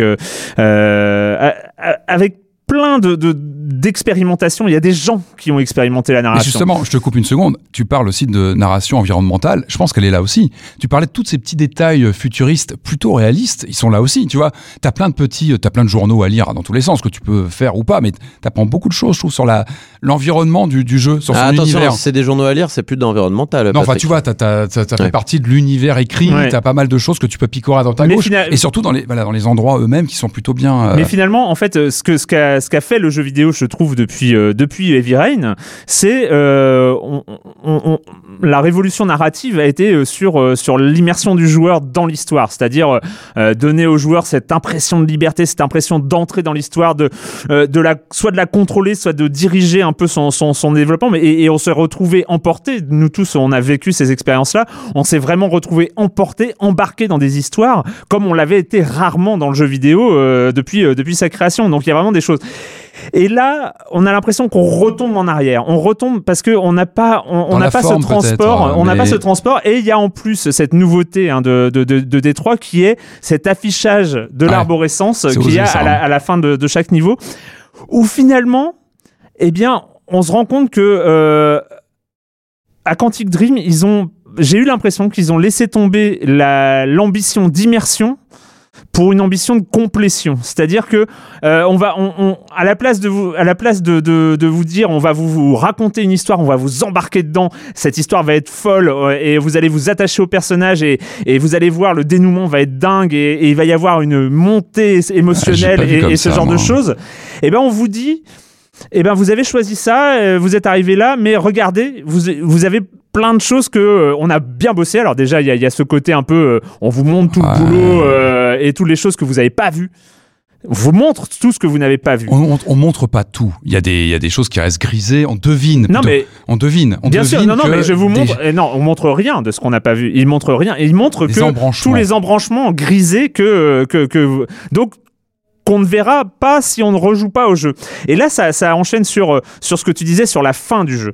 Et, donc, euh, une des ambitions, parce qu'encore une fois, je, veux- juger euh, Détroit sur son ambition première, et j'avais lu des interviews et des, réactions de gens de Quantique, pas que de, de, David Cage, mais qui étaient, on va, ah, vous allez avoir des embranchements de fous, ça va être votre histoire, votre histoire unique à vous et tout ça, mais, et puis il y en a des milliers possibles, il y a des milliers de- d'histoires possibles, mais chaque histoire sera unique, sera construite, sera, euh, vous transportera à sa propre manière, etc. Moi, je suis désolé, j'ai l'impression d'avoir raté mon histoire. Et ça, c'est Mais ça, c'est nor- enfin, c'est Non, c'est normal. pas mais normal, Moi aussi, pas euh, normal. je vais pas donner non, ma fin, mais, non, mais euh, c'est pas normal. C'est pas normal parce que j'ai l'impression d'avoir raté le jeu. C'est-à-dire que, en fait, j'ai l'impression de me- euh, que, que, que, que Détroit m'a proposé de me battre contre une histoire et pas me battre avec une non, histoire. ça, ça dépend aussi de tes choix, de tes réactions. Moi, je l'ai pas vu comme ça. Je l'ai pas mais vu. pour moi, il y j'ai a- pas pour vu moi, côté pour moi, mon hein. histoire. Mais après, après, tu regardes la fin. T'es arrivé à la fin d'une histoire. T'as as des conclusions un peu dans tous les sens, etc. Je pas Et vu mes, comme ça, mes moi. conclusions sont pas forcément mauvaises, hein, d'ailleurs. euh, mais, mais, euh, enfin voilà, mes personnages sont vivants. Enfin, Ah, déjà, euh, c'est presque, déjà, c'est- presque déjà beaucoup euh, parce machin. que Mais- moi non. Mais mais après, je regarde, je regarde ce que j'ai vécu. Ce que j'ai vécu et, et en termes narratifs. Et ben moi, je suis désolé, de, dans, mon, dans mon histoire, il y a des erreurs de narration, des erreurs de scénario qui sont monumentales. Il y a, par exemple, je sais pas, dans, dans- dans- ça se fait beaucoup dans les films ou dans les histoires. Tu sais, les, euh, euh, au début du film, on zoome sur un objet dans une pièce. Mhm. Euh, c'est un, petit détail et forcément, ce détail aura une importance dans le déroulé de l'histoire. Sauf que moi, il y a des trucs qui restent en suspens. Il y a des trucs zoomés, il y a des détails. Euh, Et il y a, ça- euh, il y a le, le- le- par exemple le drame euh, de Hank.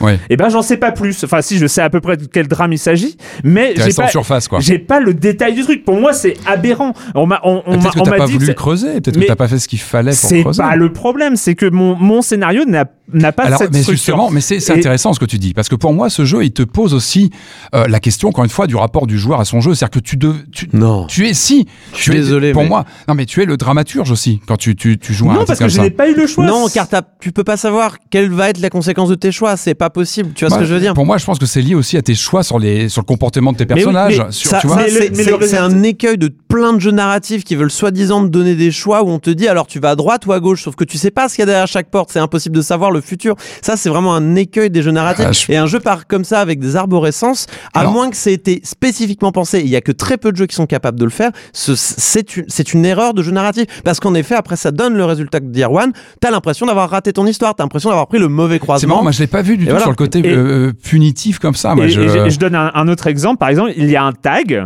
euh, que, que, que les androïdes trouvent. Voilà, c'est un truc répétitif euh, avec. euh, Ouais. euh, je, je vais pas donner. Enfin, de toute façon, on Ouais, le rencontre très vite. fil rouge, RA9, euh, c'est une sorte de, de Ah, tag R9. qu'on- qu'on- RA9.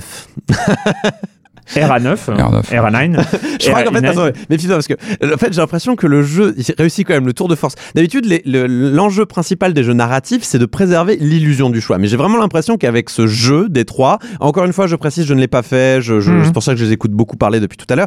Mais j'ai regardé l'arborescence quand même. J'ai l'impression qu'il y a énormément de choix et qu'il n'y a pas d'illusion du choix. Il y a des vrais choix avec des vraies fins différentes, ce qui demande normalement des moyens exponentiels pour être créés. C'est pour ça qu'on préfère euh, ménager l'illusion du choix plutôt que de faire de vrais choix qui vont faire de Mais j'ai vraiment le sentiment que euh, ton RA9 là, il l'a peut-être jamais vu parce que euh, voilà, il. Si, il l'a vu. enfin, forcément, mais, ce que je veux dire, c'est que euh, c'est- enfin, Bah, c'est peut-être pas aussi J'ai fini mon histoire, donc je veux dire, j'ai fini mon histoire. Et c'est- on va, on va revenir sur ce, ce concept de fin, mais euh, moi, j'arrive au bout de mon histoire, et ben, je ne sais pas. Je ne sais pas. Je ne sais pas ce que ça veut dire.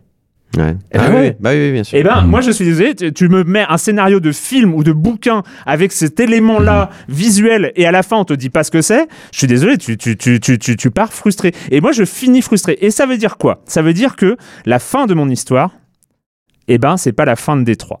C'est-à-dire que la fin de mon histoire, euh, c'est- c'est-à-dire que l'ambition de Détroit n'est pas de raconter une histoire. Et c'est là le truc. C'est là le truc. C'est là- pour moi l'erreur euh, originelle de, de Détroit, c'est que normalement leur ambition est de raconter une histoire. Un jeu narratif, son ambition n'est pas est de raconter une histoire. Eh bien, ce qu'ils ont fait, c'est un jeu où finalement euh, le but n'est pas l'histoire. Le but est la complétion de l'arborescence.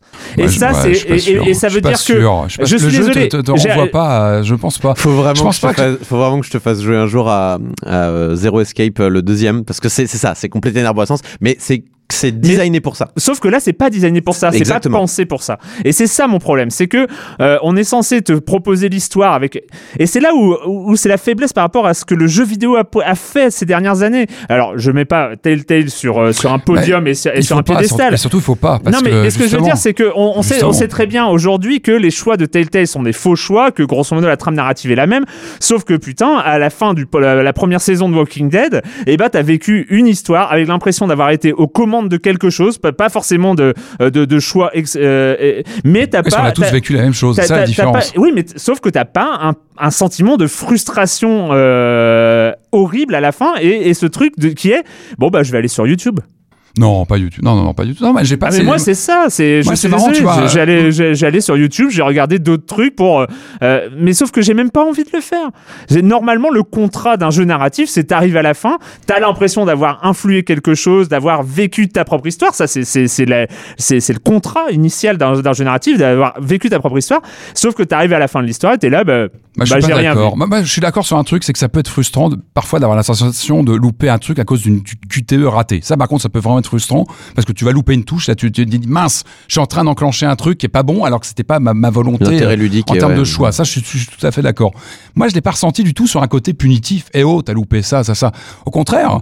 Moi, je me suis, je me suis senti euh, responsable en tant presque de, ouais, encore une fois, de dramaturge, de dire, c'est, c'est mon Hmm. histoire, et un peu comme des, des, des, des, dimensions, des réalités parallèles. Ah, bah, il y aurait pu y avoir autre chose, mais j'ai pas forcément envie de visiter, moi, ces, ces, ces, ces, ces autres possibles. Euh, moi, j'ai eu Alors- mon histoire, j'ai fini le jeu, j'ai une histoire qui me plaît pas forcément sur la fin parce que j'ai perdu des personnages. Je vais pas dire qui, mais j'en ai perdu. Et oui, je je suis frustré d'avoir perdu des personnages. Peut-être que j'y reviendrai plus tard en me disant bah tiens eux, je vais faire attention à tel ou tel moment où je vais, je vais avoir envie de questionner les mécaniques, hein, de questionner mon rapport euh, entre d'autres personnages et enfin, certains duos du jeu. Je vais essayer de les construire autrement, mais j'ai pas eu ce, ce- cette frustration. Moi, j'ai vraiment Moi, je, trouve- vécu je mon. que y a- y a- la narration et l'immersion, pour moi, sont deux concepts euh, in- in- intrinsèquement liés et, et, et c'est, on peut pas avoir de narration sans immersion. Et, et je trouve qu'il y a beaucoup de choses en Détroit qui détachent le joueur et, et la fin. La fin, qui est quand même la fin d'une histoire, c'est quand même pas le truc le moins important du, du monde. Et bah, t'es là et tu, moi, j'ai, j'ai pas, euh, voilà, en, en termes jeux vidéo entre guillemets, personnages spoiler, sont hein. vivants, euh, mes personnages sont vivants, euh, donc ok, on, pourrait dire, fin, on quoi. pourrait dire, euh, ok, bah j'ai gagné, hein, que j'ai gagné une histoire, super.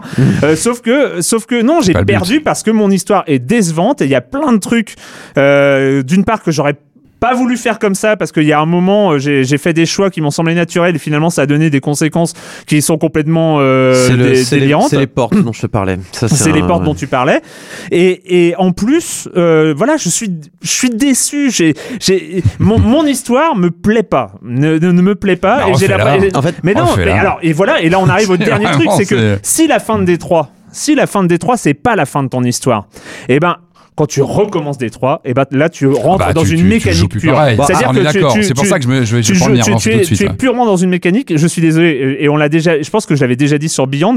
Il n'y a pas de rerun sur un jeu narratif parce que justement, t'as plus d'immersion. Si tu peux en faire I un. beg to differ. Si, si, si, si, Mais tu non. peux, Non, tu mais il faut, par contre, il faut que ça soit fait Tu pour. peux. Voilà. Sauf si c'est pensé pour. Il faut, genre, là, par c'est exemple, pas pensé. tu me diras, euh, tu as eu l'impression d'avoir une bad end, donc, mais les bad ends, ça existe dans tous les jeux et euh, enfin pas. Non, mais c'est pas- Ça existe dans beaucoup de jeux, pardon, et, et notamment dans plein de visual novels euh, japonais, il y a des bad ends et on te, on te dit recommence. à Oui. part- Mais, mais après, il y a des boutons avance rapide. Tu vois ce que je Voilà, veux dire? c'est- fait pour être recommencé et on t'encourage à le faire. après, après dans, dans, dans, dans Détroit, il y a la possibilité de reprendre à des arborescences, Ouais, etc. Mais, les, ouais. les mais- chapitres, ouais. mais par exemple, le, le, le, C'est pas le but, Le, hein. le rerun Enfin- de Nier, euh, voilà, c'était pensé comme des, vrais, c'est voilà, pas des vrais, pas des reruns. Bah oui, c'est parce que c'est la même histoire Oui, qui continue. Mais il y a plein Mais- de jeux qui sont basés sur tu refais la même histoire, tu fais des choix différents et tu as des fins différentes et ces fins-là sont séparées les unes des autres. mais ça peut être pensé pour. Mais sauf que là, c'est pas pensé pour parce que tu, tu perds, tu perds tellement, tu perds tellement sur la, sur, sur- en, en recommençant ça. Tu perds l'attachement au personnage, tu perds, ça devient, ça devient des, des pantins. Euh, alors euh, oui, c'est des Android, mais là, là, on- ça devient carrément des des des, des, trucs articulés. Enfin, et c'est là où euh, j'ai un problème.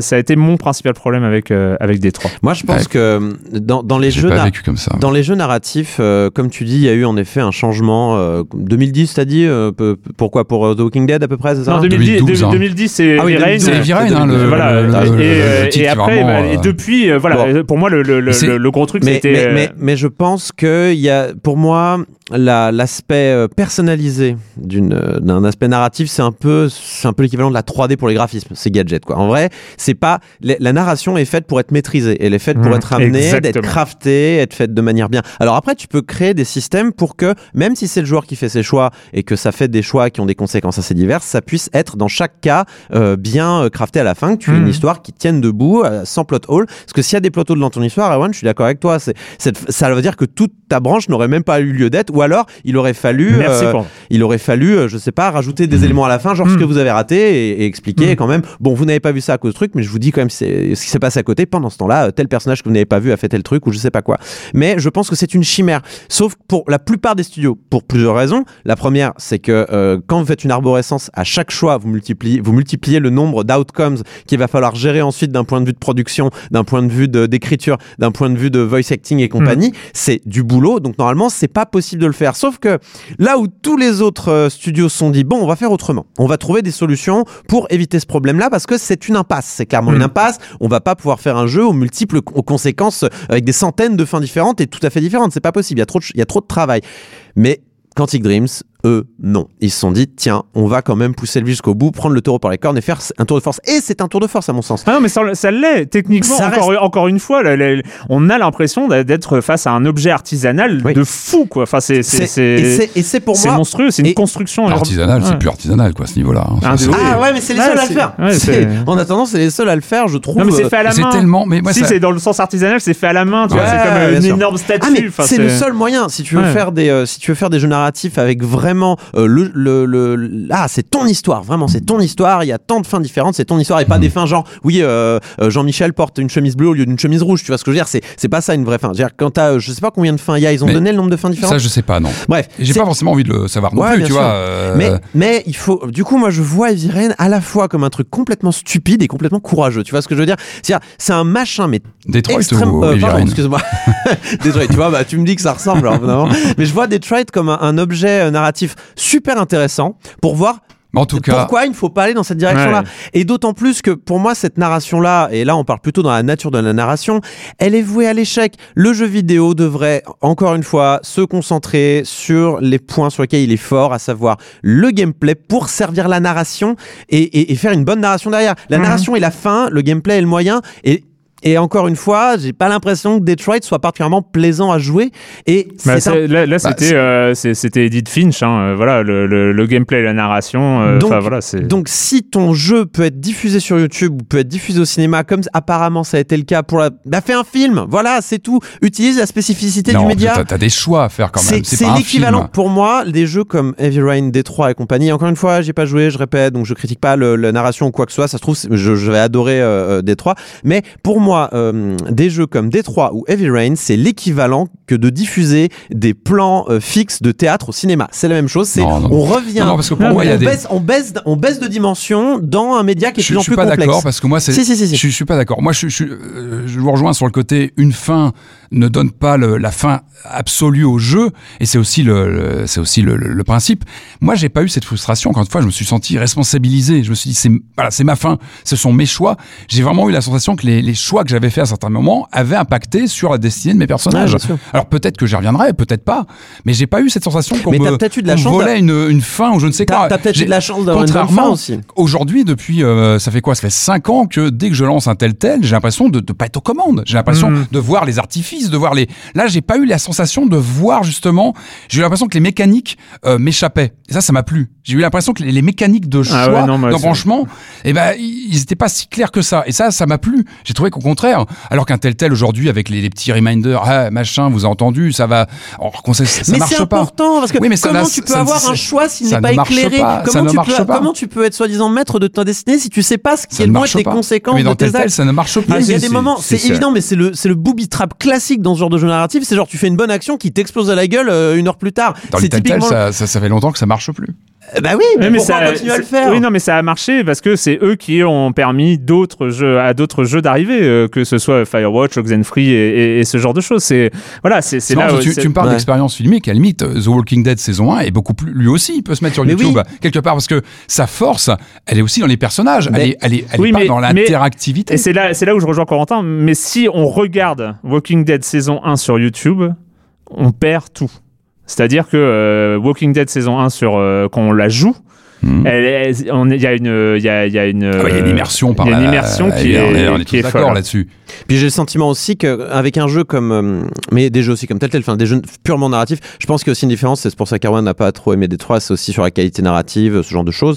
Euh, Ouais, je, je, je- je voulais juste Je, dire. je- je pense que si le jeu avait été mieux écrit, ou enfin plus à ton goût niveau écriture, plus à ton goût niveau narratif, tu aurais peut-être été plus sympa avec le jeu aussi. oui, oui, bien, enfin, sauf que euh, Quand tu mets tous tes œufs dans le même panier, euh, si ce C'est- panier est c'est- troué, voilà. euh, voilà quoi.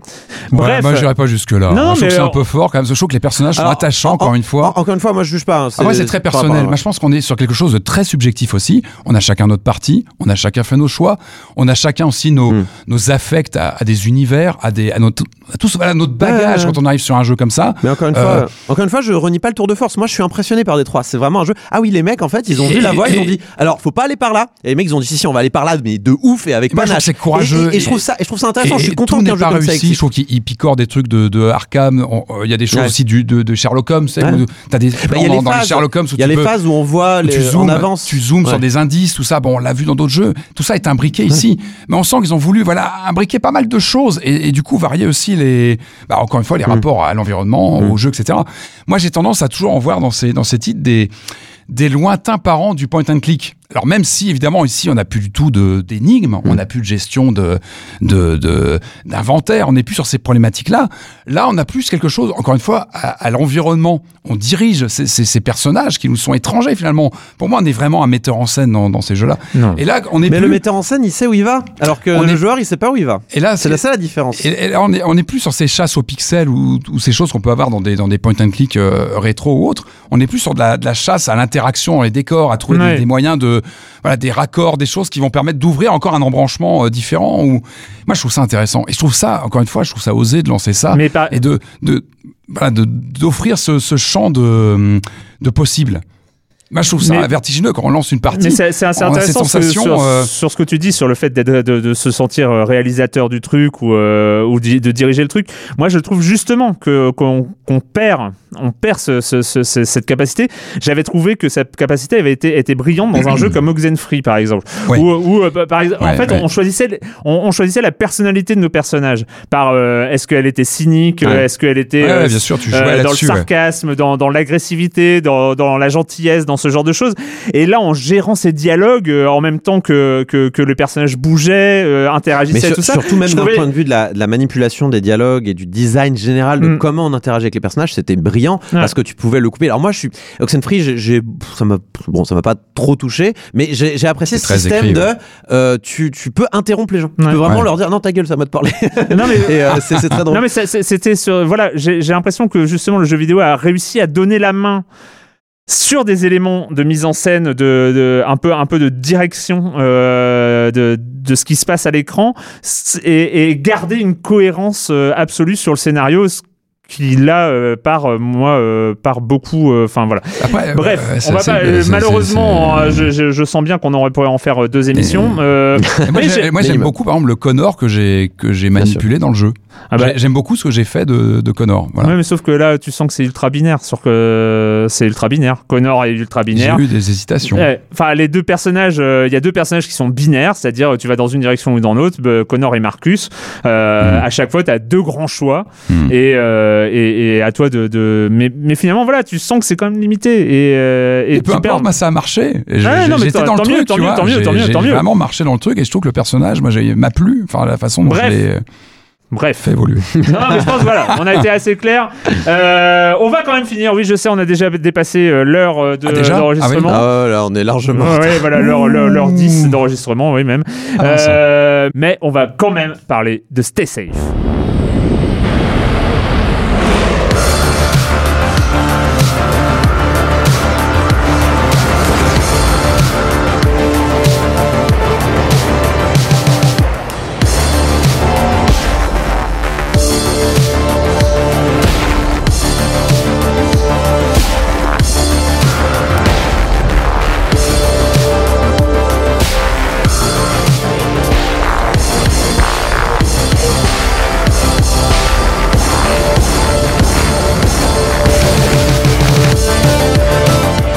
Donc à chaque fois que vous avez entendu une basse dans cette musique, c'est que on s'est planté, c'est qu'on se prend un obstacle, car Stay Safe, c'est une course futuriste façon euh, façon quoi, euh, façon Wipeout un peu euh, Ouais. dans, dans, dans, dans- dans la dans la dans la construction euh, et, et il faut éviter des obstacles. J'ai résumé? Oui, voilà, donc on n'est pas sur un jeu de course à la F0 où on doit finir le premier Hmm. ou ce genre de choses. hein. On est sur un jeu de course futuriste en effet, mais plus sur un côté die and retry, presque platformer finalement, Ouais. parce que le but c'est d'arriver au bout des euh, 75 courses, je crois, qui sont disponibles dans le jeu. Euh, donc c'est un jeu français hein, développé par Atomic Raccoon Studios avec euh, à la tête Atomic de ce- Raccoon. à la tête de ce studio. Et ça je trouve ça formidable. Édouard Philippe. Et oui euh, notre premier ministre évidemment. Il, il le met il le met il le met dans son euh, dans son press kit il fait euh, Prime Minister Coder of France très rigolo. Donc voilà c'est un homonyme c'est plutôt rigolo. Euh, donc voilà c'est un jeu euh, donc euh, avec un look très futuriste très euh, néon euh, très euh, Mm. violet Mm. euh, jaune voilà. On évolue dans des mondes fluo avec des déserts donc dans son petit vaisseau le petit vaisseau futuriste le plus fragile au monde. Et oui car dès que vous prenez le moindre mur dès que vous rayez la carrosserie votre vaisseau il explose.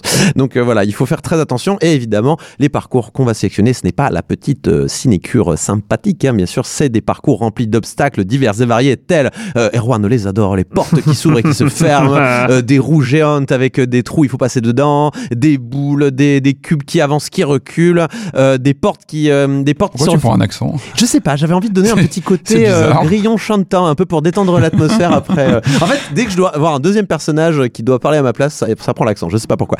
Euh, J'aime bien. Je dois avoir un côté du sud au fond de moi-même. Bref, donc on a on a plein de petits éléments en fait qui vont s'intégrer au fur et à mesure euh, des courses.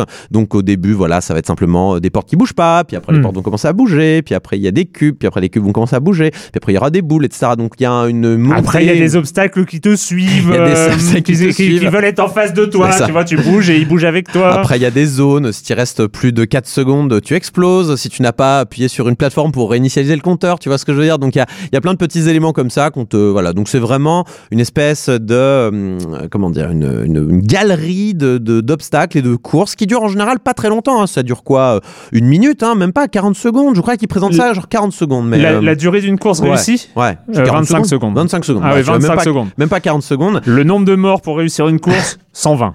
Alors voilà, c'est c'est Enfin, à partir du niveau 22, 23. Après, il y a des courses plus longues que d'autres, évidemment, mais il y en a qui peuvent être très très courtes avec un obstacle très très compliqué.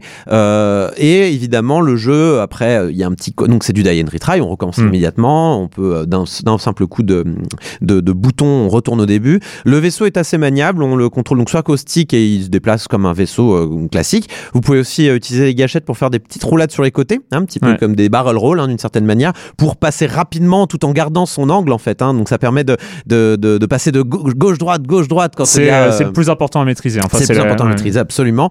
Vous avez l'accélérateur, donc qui vous permet de grosso modo d'avoir deux vitesses différentes, euh, rapide et très rapide, hein, grosso modo, euh, pour euh, euh, jauger votre vitesse. Parfois, quand vous avez des timings de portes qui s'ouvrent et qui se ferment, ça peut être intéressant de ralentir un peu pour redémarrer, pour être sur le bon créneau, le bon moment où la porte va se baisser. Là, vous passez d'un seul coup et c'est parfait. Euh, et c'est déjà pas mal. Et vous avez un peu de air control aussi qui peut être intéressant. Il va falloir jouer avec pour. euh, parfois, vous avez des phases entières où vous volez dans un tube, vous planez, en fait, vous retombez, vous finissez toujours par retomber, mais vous devez pas toucher les murs. Ça peut être assez, euh, assez, assez, euh, comment dire, euh, difficile et frustrant le jeu.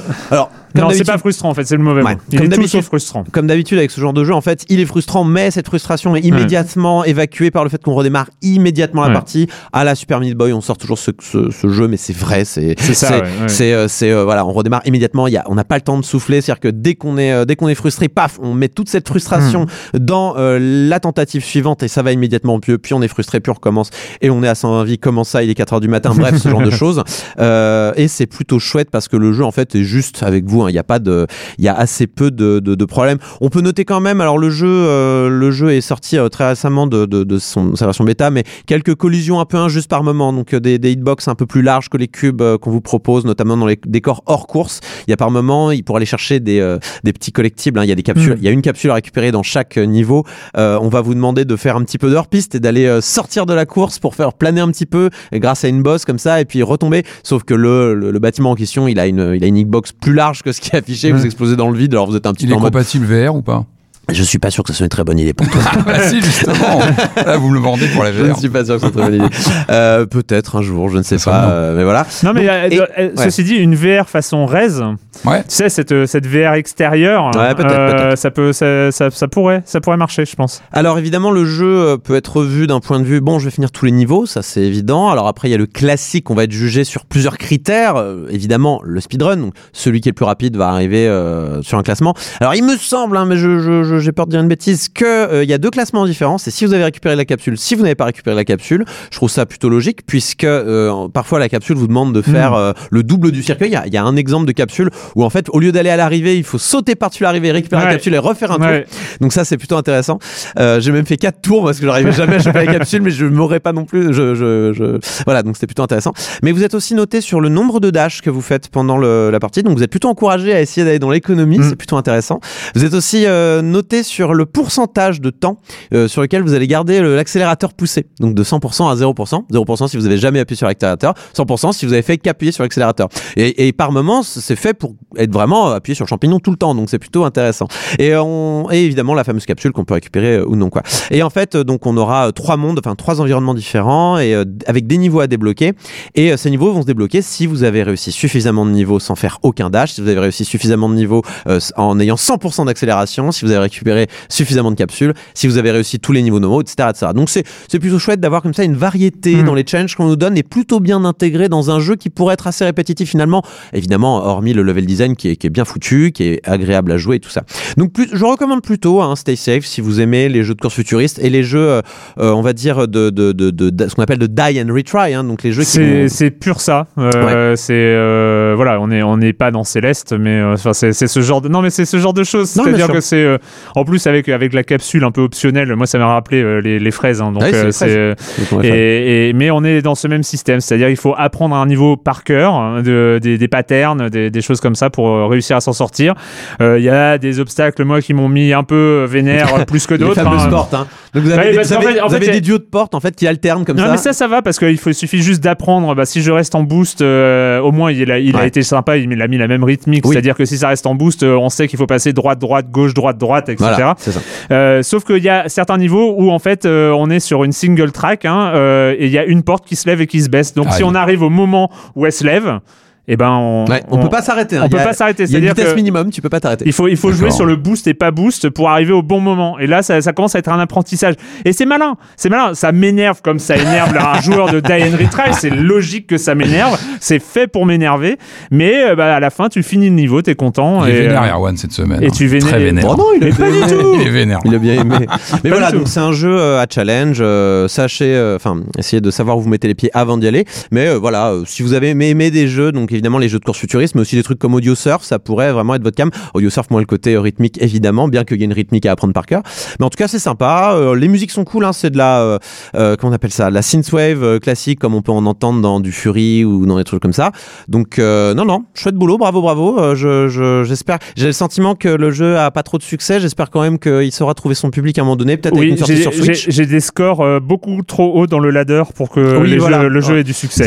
Donc euh, peut-être que voilà. C'est louche. Chers, auditeurs de Silence on joue, il y a encore des places au-dessus de moi dans le ladder. Vous pouvez y aller. Euh, vous pouvez être très haut dans un ladder de, de jeux sur Steam. C'est déjà rien que pour ça. À Mais, prendre. mais, mais en tout cas, voilà, c'est un jeu qui mérite le coup d'œil. Si vous aimez ce genre-là, n'hésitez surtout pas. euh, c'est vraiment plaisant. pas- vous allez pas du tout regretter. Il y a, y a, il y a rien de, de raté dans ce jeu-là et tout Mm. est, le but est atteint. Voilà, c'est un jeu où le but est atteint. Donc euh, foncez. Voilà, ça coûte 16,79€. Pourquoi ce prix? Je ne sais pas. Et c'est sorti depuis le 22 mai. Eh bien, merci euh, à tous les deux. On a fait évidemment, évidemment. Depuis qu'on est au croissant, on fait long. Je sais pas, c'est c'est c'est c'est le lieu qui doit faire ça. On aime On bien. est cosy là, on est bien, on est bien. donc euh, pourquoi s'arrêter? Mais mais vous n'allez pas quand même échapper à la question rituelle. Et quand vous ne jouez pas, vous faites quoi, Patrick Alors moi j'ai vu Han Solo, le Star Wars euh, spin-off euh, euh, qui, qui fait visiblement un four euh, que je trouve pas du tout mérité en fait. Je m'attendais à une plaie absolue vu les critiques qui étaient tombées et c'est enfin pour moi, c'est assez symptomatique de l'emballement de- autour de Star Wars. C'est-à-dire que le, enfin, c'est pas le film du siècle, on est d'accord. C'est un honnête western, film d'action, un peu à l'ancienne, un peu rétro en fait, un peu vintage, pas désagréable du tout. Euh, et puis, bah, je trouve voilà que la façon où il s'est fait désinguer, qu'il s'est fait critiquer en tous les sens, et visiblement ses mauvaises performances sont pas forcément justifiées. Donc, je crois qu'il euh, avait un passif avant même de oui, bien sortir. sûr. Ah oui, il a fait. une prod très Mm, ça. compliquée avec Ron Howard qui arrivé en renfort après euh, deux, deux- deux réalisateurs qui sont sortis. Donc ouais, il était un peu attendu au tournant et euh, voilà, je trouve qu'il se fait un peu lyncher de façon euh, injuste. Mais bon, c'est mon point de vue. Corentin Bonjour. Euh, du coup, Non, mais euh, j'ai pas d'avis sur Han Solo. Je, je, je- voilà. T'as décroché Star Wars. Ah, j'ai complètement décroché. longtemps. Alors moi, euh, je vais parler manga, tiens, euh, encore de la, encore du, des japonaiseries, c'est terrible. Euh, je lis, plutôt, je continue. J'ai repris Bright Stories. Donc Bright Stories, c'est par Kaoru Mori. C'est édité chez Kiyun et c'est l'histoire, on va dire, ou plutôt les histoires de personnes qui habitaient dans, en Asie centrale, donc l'équivalent du, du Kyrgyzstan ou de l'Ouzbékistan actuel, en tout cas sur la route de la soie, dans, au 19e siècle. Et donc on va suivre notamment des couples, d'un jeune couple, Amir et Karluk, hein, Amir, 12 ans, qui se marie avec Karluk, qui doit en avoir 20 ou quelque chose comme ça, euh, parce que bah, à cette époque-là, on faisait les mariages euh, claniques pour euh, réconcilier les familles entre elles ou pour faire des partenariats de, de biens et tout ça. Euh, bon, il se trouve que tant mieux, c'est un mariage d'amour aussi, celui-là, il s'apprécie, il s'aime beaucoup, mais on va aussi suivre après Monsieur Smith. Et Monsieur Smith, c'est un personnage très intéressant puisque c'est un Anglais. Et lui, il a un, il a un petit... euh, Les Anglais sont intéressants. il a un petit côté anthropologique, on va dire, ce monsieur, Si- monsieur Smith. Il est là, il prend des notes. Il, ah oui, ah, c'est ça vos coutumes, ah, c'est super. Il observe les vêtements et on est là avec lui et on observe. C'est quand même des jolis vêtements, les vêtements de cette époque euh, à cet endroit. Ah là là, ces coutumes euh, étonnantes. Euh, ah, il y avait, il y, a- quelque chose de très intéressant, de, très euh, historico-culturel. Sauf que monsieur Smith, il va commencer à partir. Il va retourner du côté de la Turquie. Il va faire une épopée comme ça. Il va, il va traverser, il va traverser un petit peu des, des zones. Il va traverser des villages, rencontrer des personnages. Et on va se rendre compte que derrière, on va dire peut-être ce panorama historique d'Asie centrale, eh bien, se cachent des enjeux politiques plus intéressants qu'il n'y paraît, notamment euh, ce qu'on appelle le grand jeu. Euh, le grand jeu, en fait, c'est euh, le petit jeu d'échecs que jouait de manière tout à fait amicale la Russie et l'Angleterre sur cette zone-là, en plaçant des espions, en essayant de, grignoter des terres, en gagnant des influences avec des clans, des clans influents du coin. Et donc par des petites histoires, par ce qu'on appelle dans le, dans ce qu'on appelle en fait dans le milieu du manga des tranches de vie, donc vraiment des, des passages tout à fait banals de la vie quotidienne des gens, on va découvrir finalement une époque qu'on connaît assez peu et assez dingue, avec des enjeux peut-être plus grands qu'on l'imagine. Donc je recommande, euh, ça s'appelle Bright Stories euh, et le tome 10 est sorti il y a pas très longtemps. Voilà. D'accord. Alors euh, en fait, j'ai- juste peur de- d'en avoir déjà parlé, euh, mais euh, moi c'est euh, c'est une lecture euh, tout ce que nous ne savons pas encore, le guide de l'univers inconnu. Euh, c'est un livre euh, traduit de l'anglais de être très épais comme bouquin. de si- deux américains. Ouais, non mais c'est alors Tout ce qu'on en fait, on se rend compte que pour savoir, pour savoir, pour savoir ce qu'on ne sait pas, il faut déjà, déjà savoir tout ce qu'on sait déjà. C'est vrai. Euh, Bah, Après tout, euh, la, la- la quantité euh, de, de connaissances qu'il y a dans, l'univers, moins ce qu'on sait, bah, c'est ce qui reste. Ouais, mais en fait, en fait, bouquin. en fait, donc ça parle de, de, de- alors c'est un gros bouquin. Alors c'est c'est illustré par l'auteur de PhD Comics, donc euh, qui est un auteur de, de webcomics hein, qui est euh, scientifique. Mhm.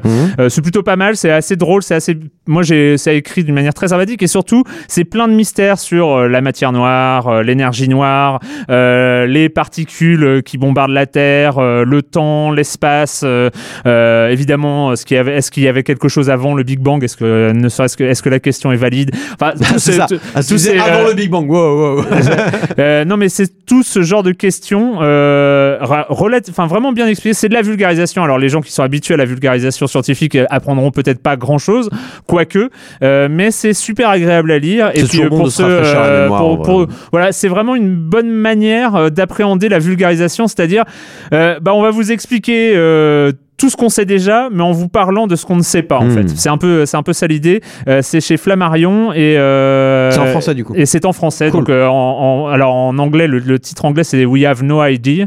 Et euh, nous c'est tout ce qu'on ne nous savons pas encore, le guide de l'univers inconnu. On n'est pas Voilà. capable de faire des titres courts comme eux. Il Ouais. était chouette. son- Ouais, il, est- voilà, il était chouette, mais c'était peut-être pas assez explicite. Voilà, c'est fini pour cette semaine. Merci à Merci. tous les deux et on se retrouve donc très bientôt pour parler de jeux vidéo ici même. Ciao.